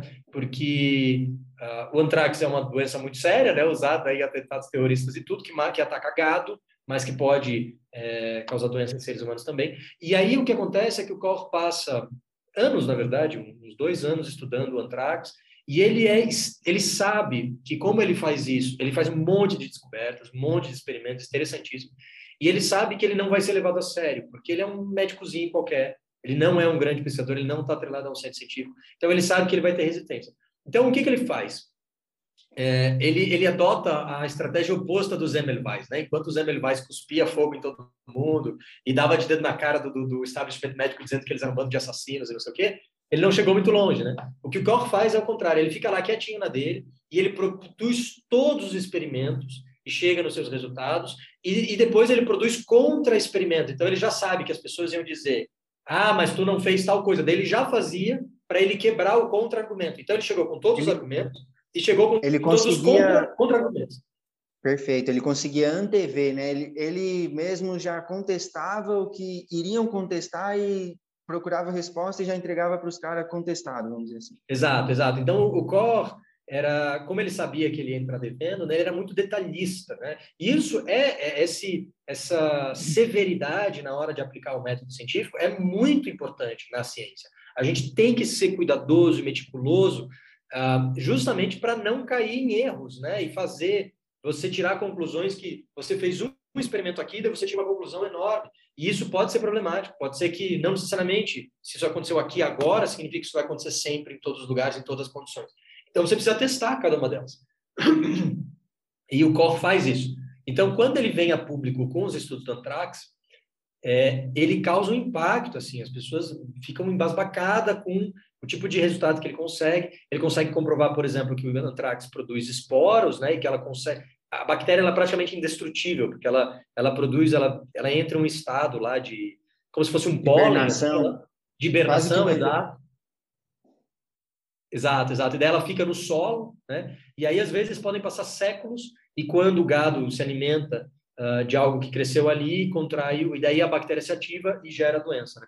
Esse é, inclusive, um dos perigos do aquecimento global e das mudanças climáticas, porque a gente tem campos inteiros na Sibéria de, de gado, né, que, que morreu de antrax e que está hoje em permafrost, né, então está hoje congelado, né, em terra congelada. E a partir do momento que isso, isso vai acontecer, isso derreter, né, uh, uh, esse antrax talvez seja ativado, né, então a gente pode ver surtos ou talvez pandemias de antrax graças ao derretimento uh, Parece da, que já aconteceu, na verdade, né? Na Rússia, se eu não me engano, teve um, lá um, Parece que uns caras. Já, já tem exemplos, é, já tem exemplos disso, mas essa é uma coisa, são, a gente fala de, de, de hectares, hectares, hectares, né? Então é uma coisa uma que escala muito maior. Então a, coisa é, a coisa vai crescer em escala, né?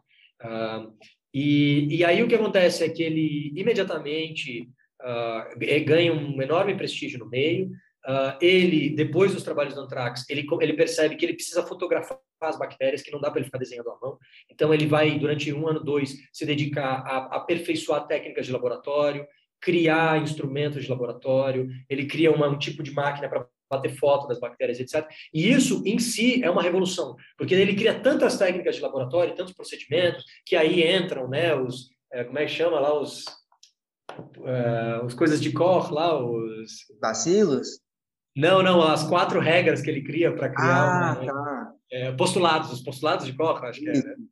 É, uh, ele Alguma cria assim. regras assim. né, para você entender se é tal bactéria que causa tal doença, que não se aplica em todos os casos, mas é usado até hoje. Então, assim, ele vai criando uma série de procedimentos. Ele conhece o Pasteur nesse momento. Os dois estão numa conferência em Londres, e aí o próprio Pasteur vem ver a apresentação do Cor. Então, é interessantíssimo, né? Feirinha de ciência do ensino médio, está lá o Cor na sua, no seu quadrado, apresentando como fotografar as bactérias e as técnicas de laboratório que ele desenvolveu. E o Pasteur diz, nossa, interessantíssimo e tal. É, e só que aí depois o que vai acontecer é que o Pasteur vai começar a estudar o antrax e ele se recusa a, a, a citar o Cor, tá? por causa da, do motivo da guerra mesmo. Como o Koch é prussiano, ele é xenófobo, então o Pasteur se recusa a reconhecer que existe mérito científico na Prússia. E, portanto, ele, uh, ele despreza o trabalho do Koch de forma tola, sinceramente. E aí isso cria uma animosidade entre eles, né? E aí quando o Pasteur fizer um experimento, ele vai fazer uma demonstração pública da vacina contra o antrax. E antrax é a especialidade do Koch. E aí o que acontece é que o Pasteur faz todo um estardalhaço, ele chama a imprensa. Então, assim, ele não publica um artigo científico. Ele chama a imprensa, ele chama o jornalista, ele faz um experimento para a população participar. Então, ele faz um negócio totalmente, só faltou ter fogo de artifício, sabe?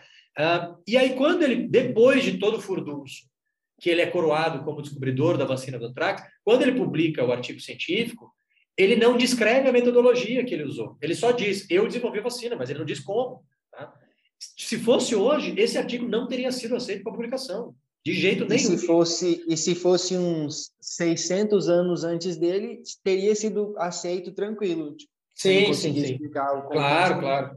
Com certeza. E aí o que acontece é que o COR faz uma, uma, uma review em um jornal científico, né, dizendo o senhor Pasteur diz ter conseguido uma vacina para antrax, mas isso não está descrito no artigo dele, isso não é científico. É, ficamos aí à espera do método. Até lá, tenho minhas dúvidas. Foi muito, muita falação e pouca, pouca substância, né?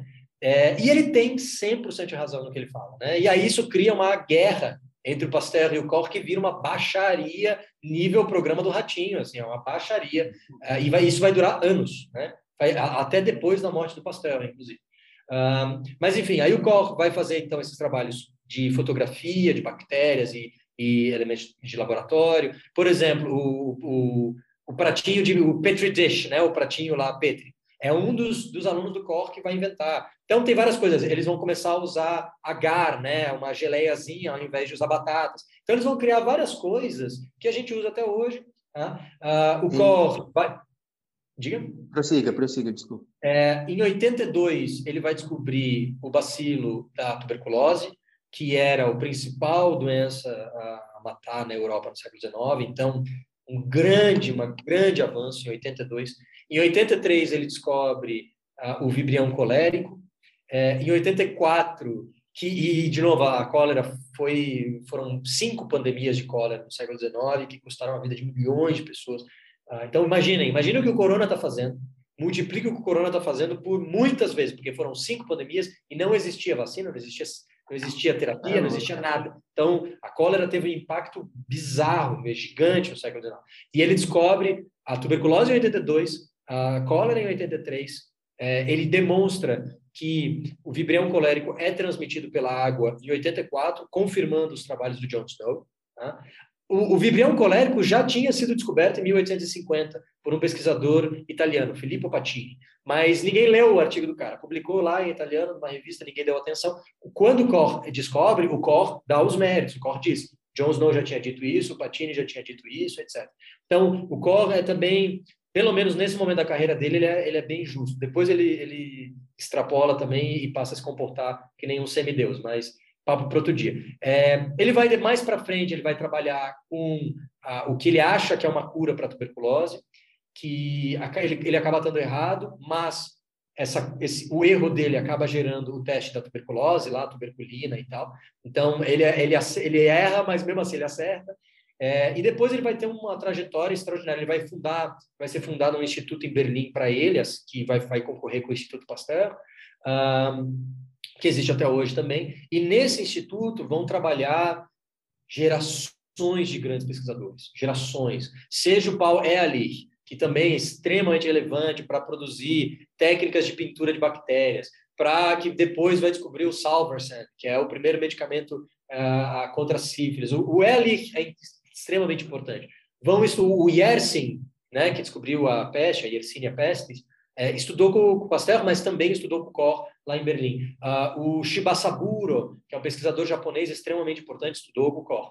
Uh, o, o, Emil von Behring, que ganhou o Nobel e que, que, que, desenvolveu, junto com o Shibasaburo, uh, as antitoxinas, é, e, e, trabalhou com tétano, difteria, também estava no, no, no, Instituto Cor. Então, na verdade, é, nesse momento, né, os alunos do Cor, na verdade, começam a ganhar os Nobéis antes dele mesmo, real. É, ele tem um legado profundo da, da tradição que ele vai fundar de fato, assim como o Pasteur também tem esse mérito. Né?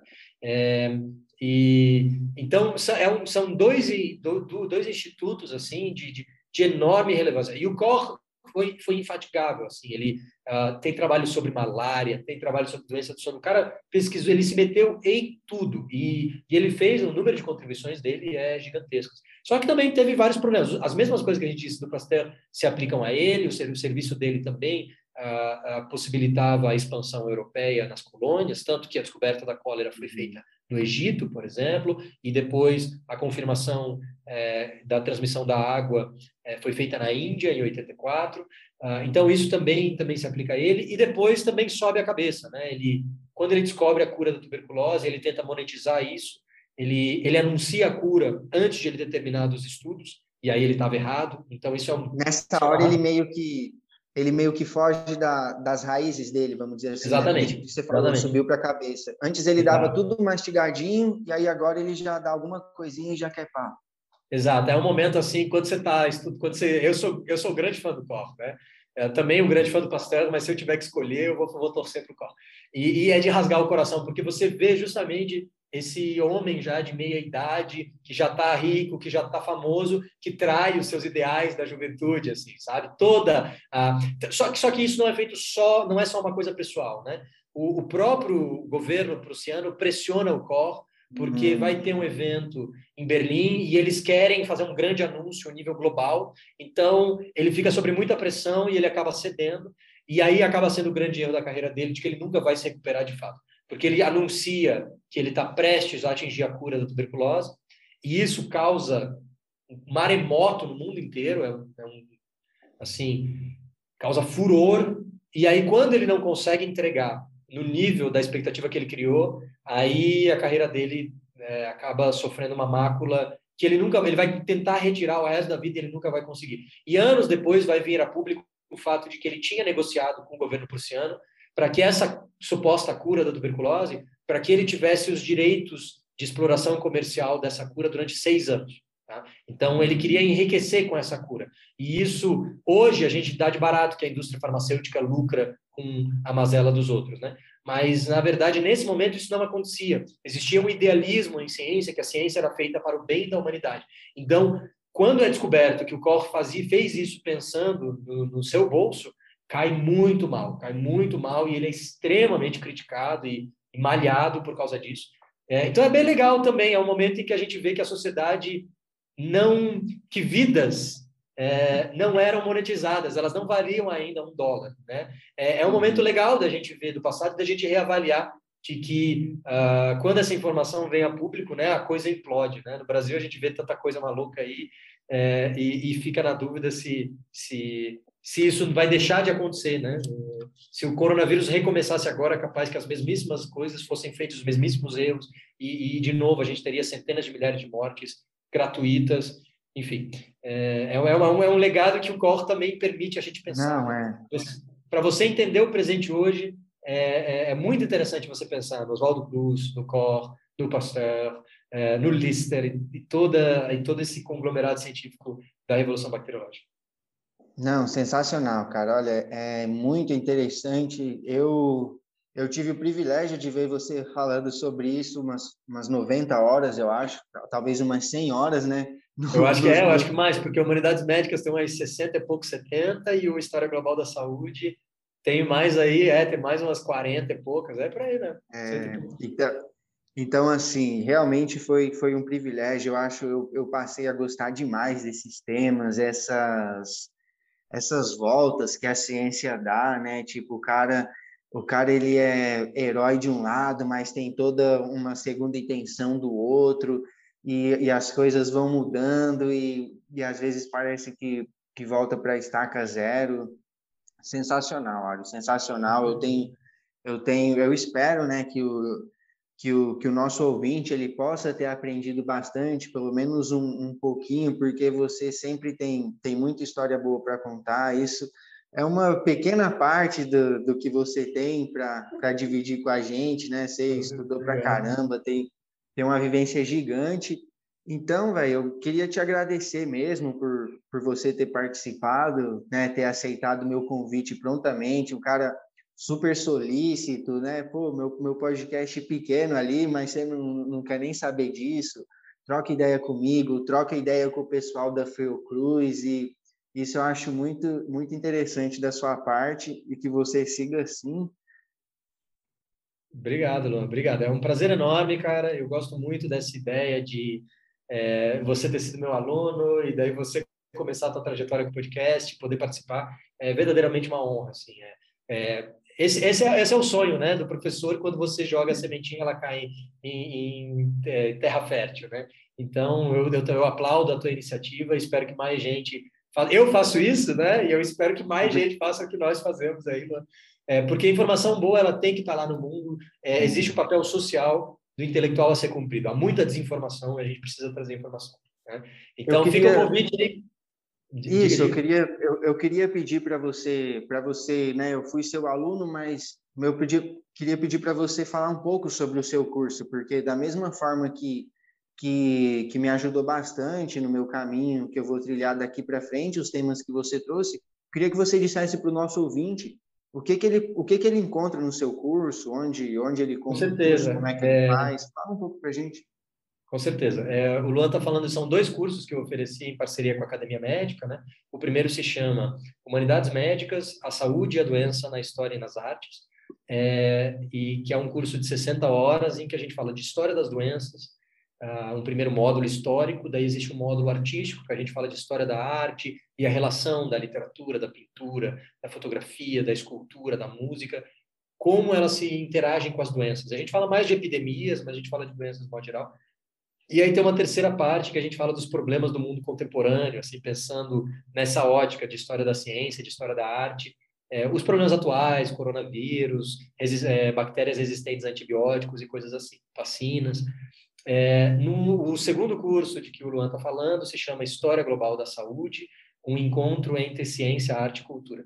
E é nesse caso é uma história da saúde, uma, uma história da medicina, mas também da enfermagem, da nutrição, da educação física, uh, do que você quiser. Genética. Né? É, genética. Neuro é, de, de, neurologia, neurociência. Então, a gente coloca tudo lá no meio, porque a gente tem que entender que a medicina é maravilhosa, a gente adora, ela é central, mas a enfermagem faz parte disso, a terapia ocupacional faz parte disso. Então, é, é justo que a gente, da mesma forma como eu argumentei aqui, que o projeto é coletivo, na saúde, o projeto também é coletivo. Então, o objetivo é fazer uma história da saúde que englobe todas as profissões, que englobe o mundo inteiro. A gente fala de China, a gente fala do Islã, a gente fala da, eh, da de, de tudo, da Índia, do Brasil, da, é, de tudo. E uh, esse é um curso um pouco menor, tem umas 40 horas, e ambos vocês podem encontrar no site do Literatura Viral, é literaturaviral.com.br, ou no Instagram, no Instagram literatura.viral. Vocês encontram o podcast em qualquer plataforma de streaming, ele é grátis, né? Vocês podem ouvir lá e tal. É, e aí eu tenho, tenho um novo curso também que vai sair agora, Luan, a partir de novembro, que vai ser um curso sobre a morte e o morrer, né? Sobre cuidados paliativos, que é uma coisa que, também está é, tá sendo muito discutida em medicina, né? E vai ser justamente a história da morte, é, sociologia, antropologia, é, misturando oh, com arte, vai ser uma coisa. Vamos saber. Estou estudando há meses para esse curso e vai ser bem legal. Estou bem empolgado, vai ser um novo, novo projeto aí. E logo devemos sair com a segunda temporada de episódios de literatura viral, mas ainda ainda está está sendo feita ainda. Fiquem fiquem ligados. E é, é isso, cara. Para mim é uma grande alegria estar aqui, uma grande alegria. Não, eu, eu que agradeço, Ari. Assim, o, o curso, é, certamente eu vou estar envolvido no próximo, porque eu já virei seu aluno, seu fã, então o que você tiver para ensinar, eu estou disposto a aprender, porque vem sempre o conteúdo de qualidade.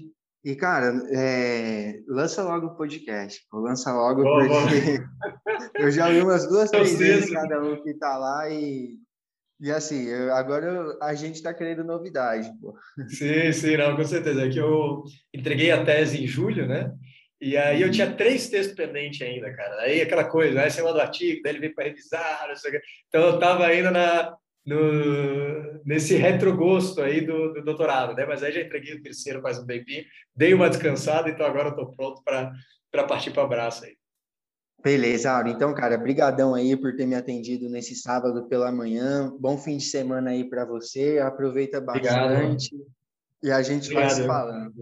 Um grande abraço, meu querido. Tudo de bom para ti também. Sucesso com o podcast aí. E um abraço aos ouvintes. Até mais. Valeu.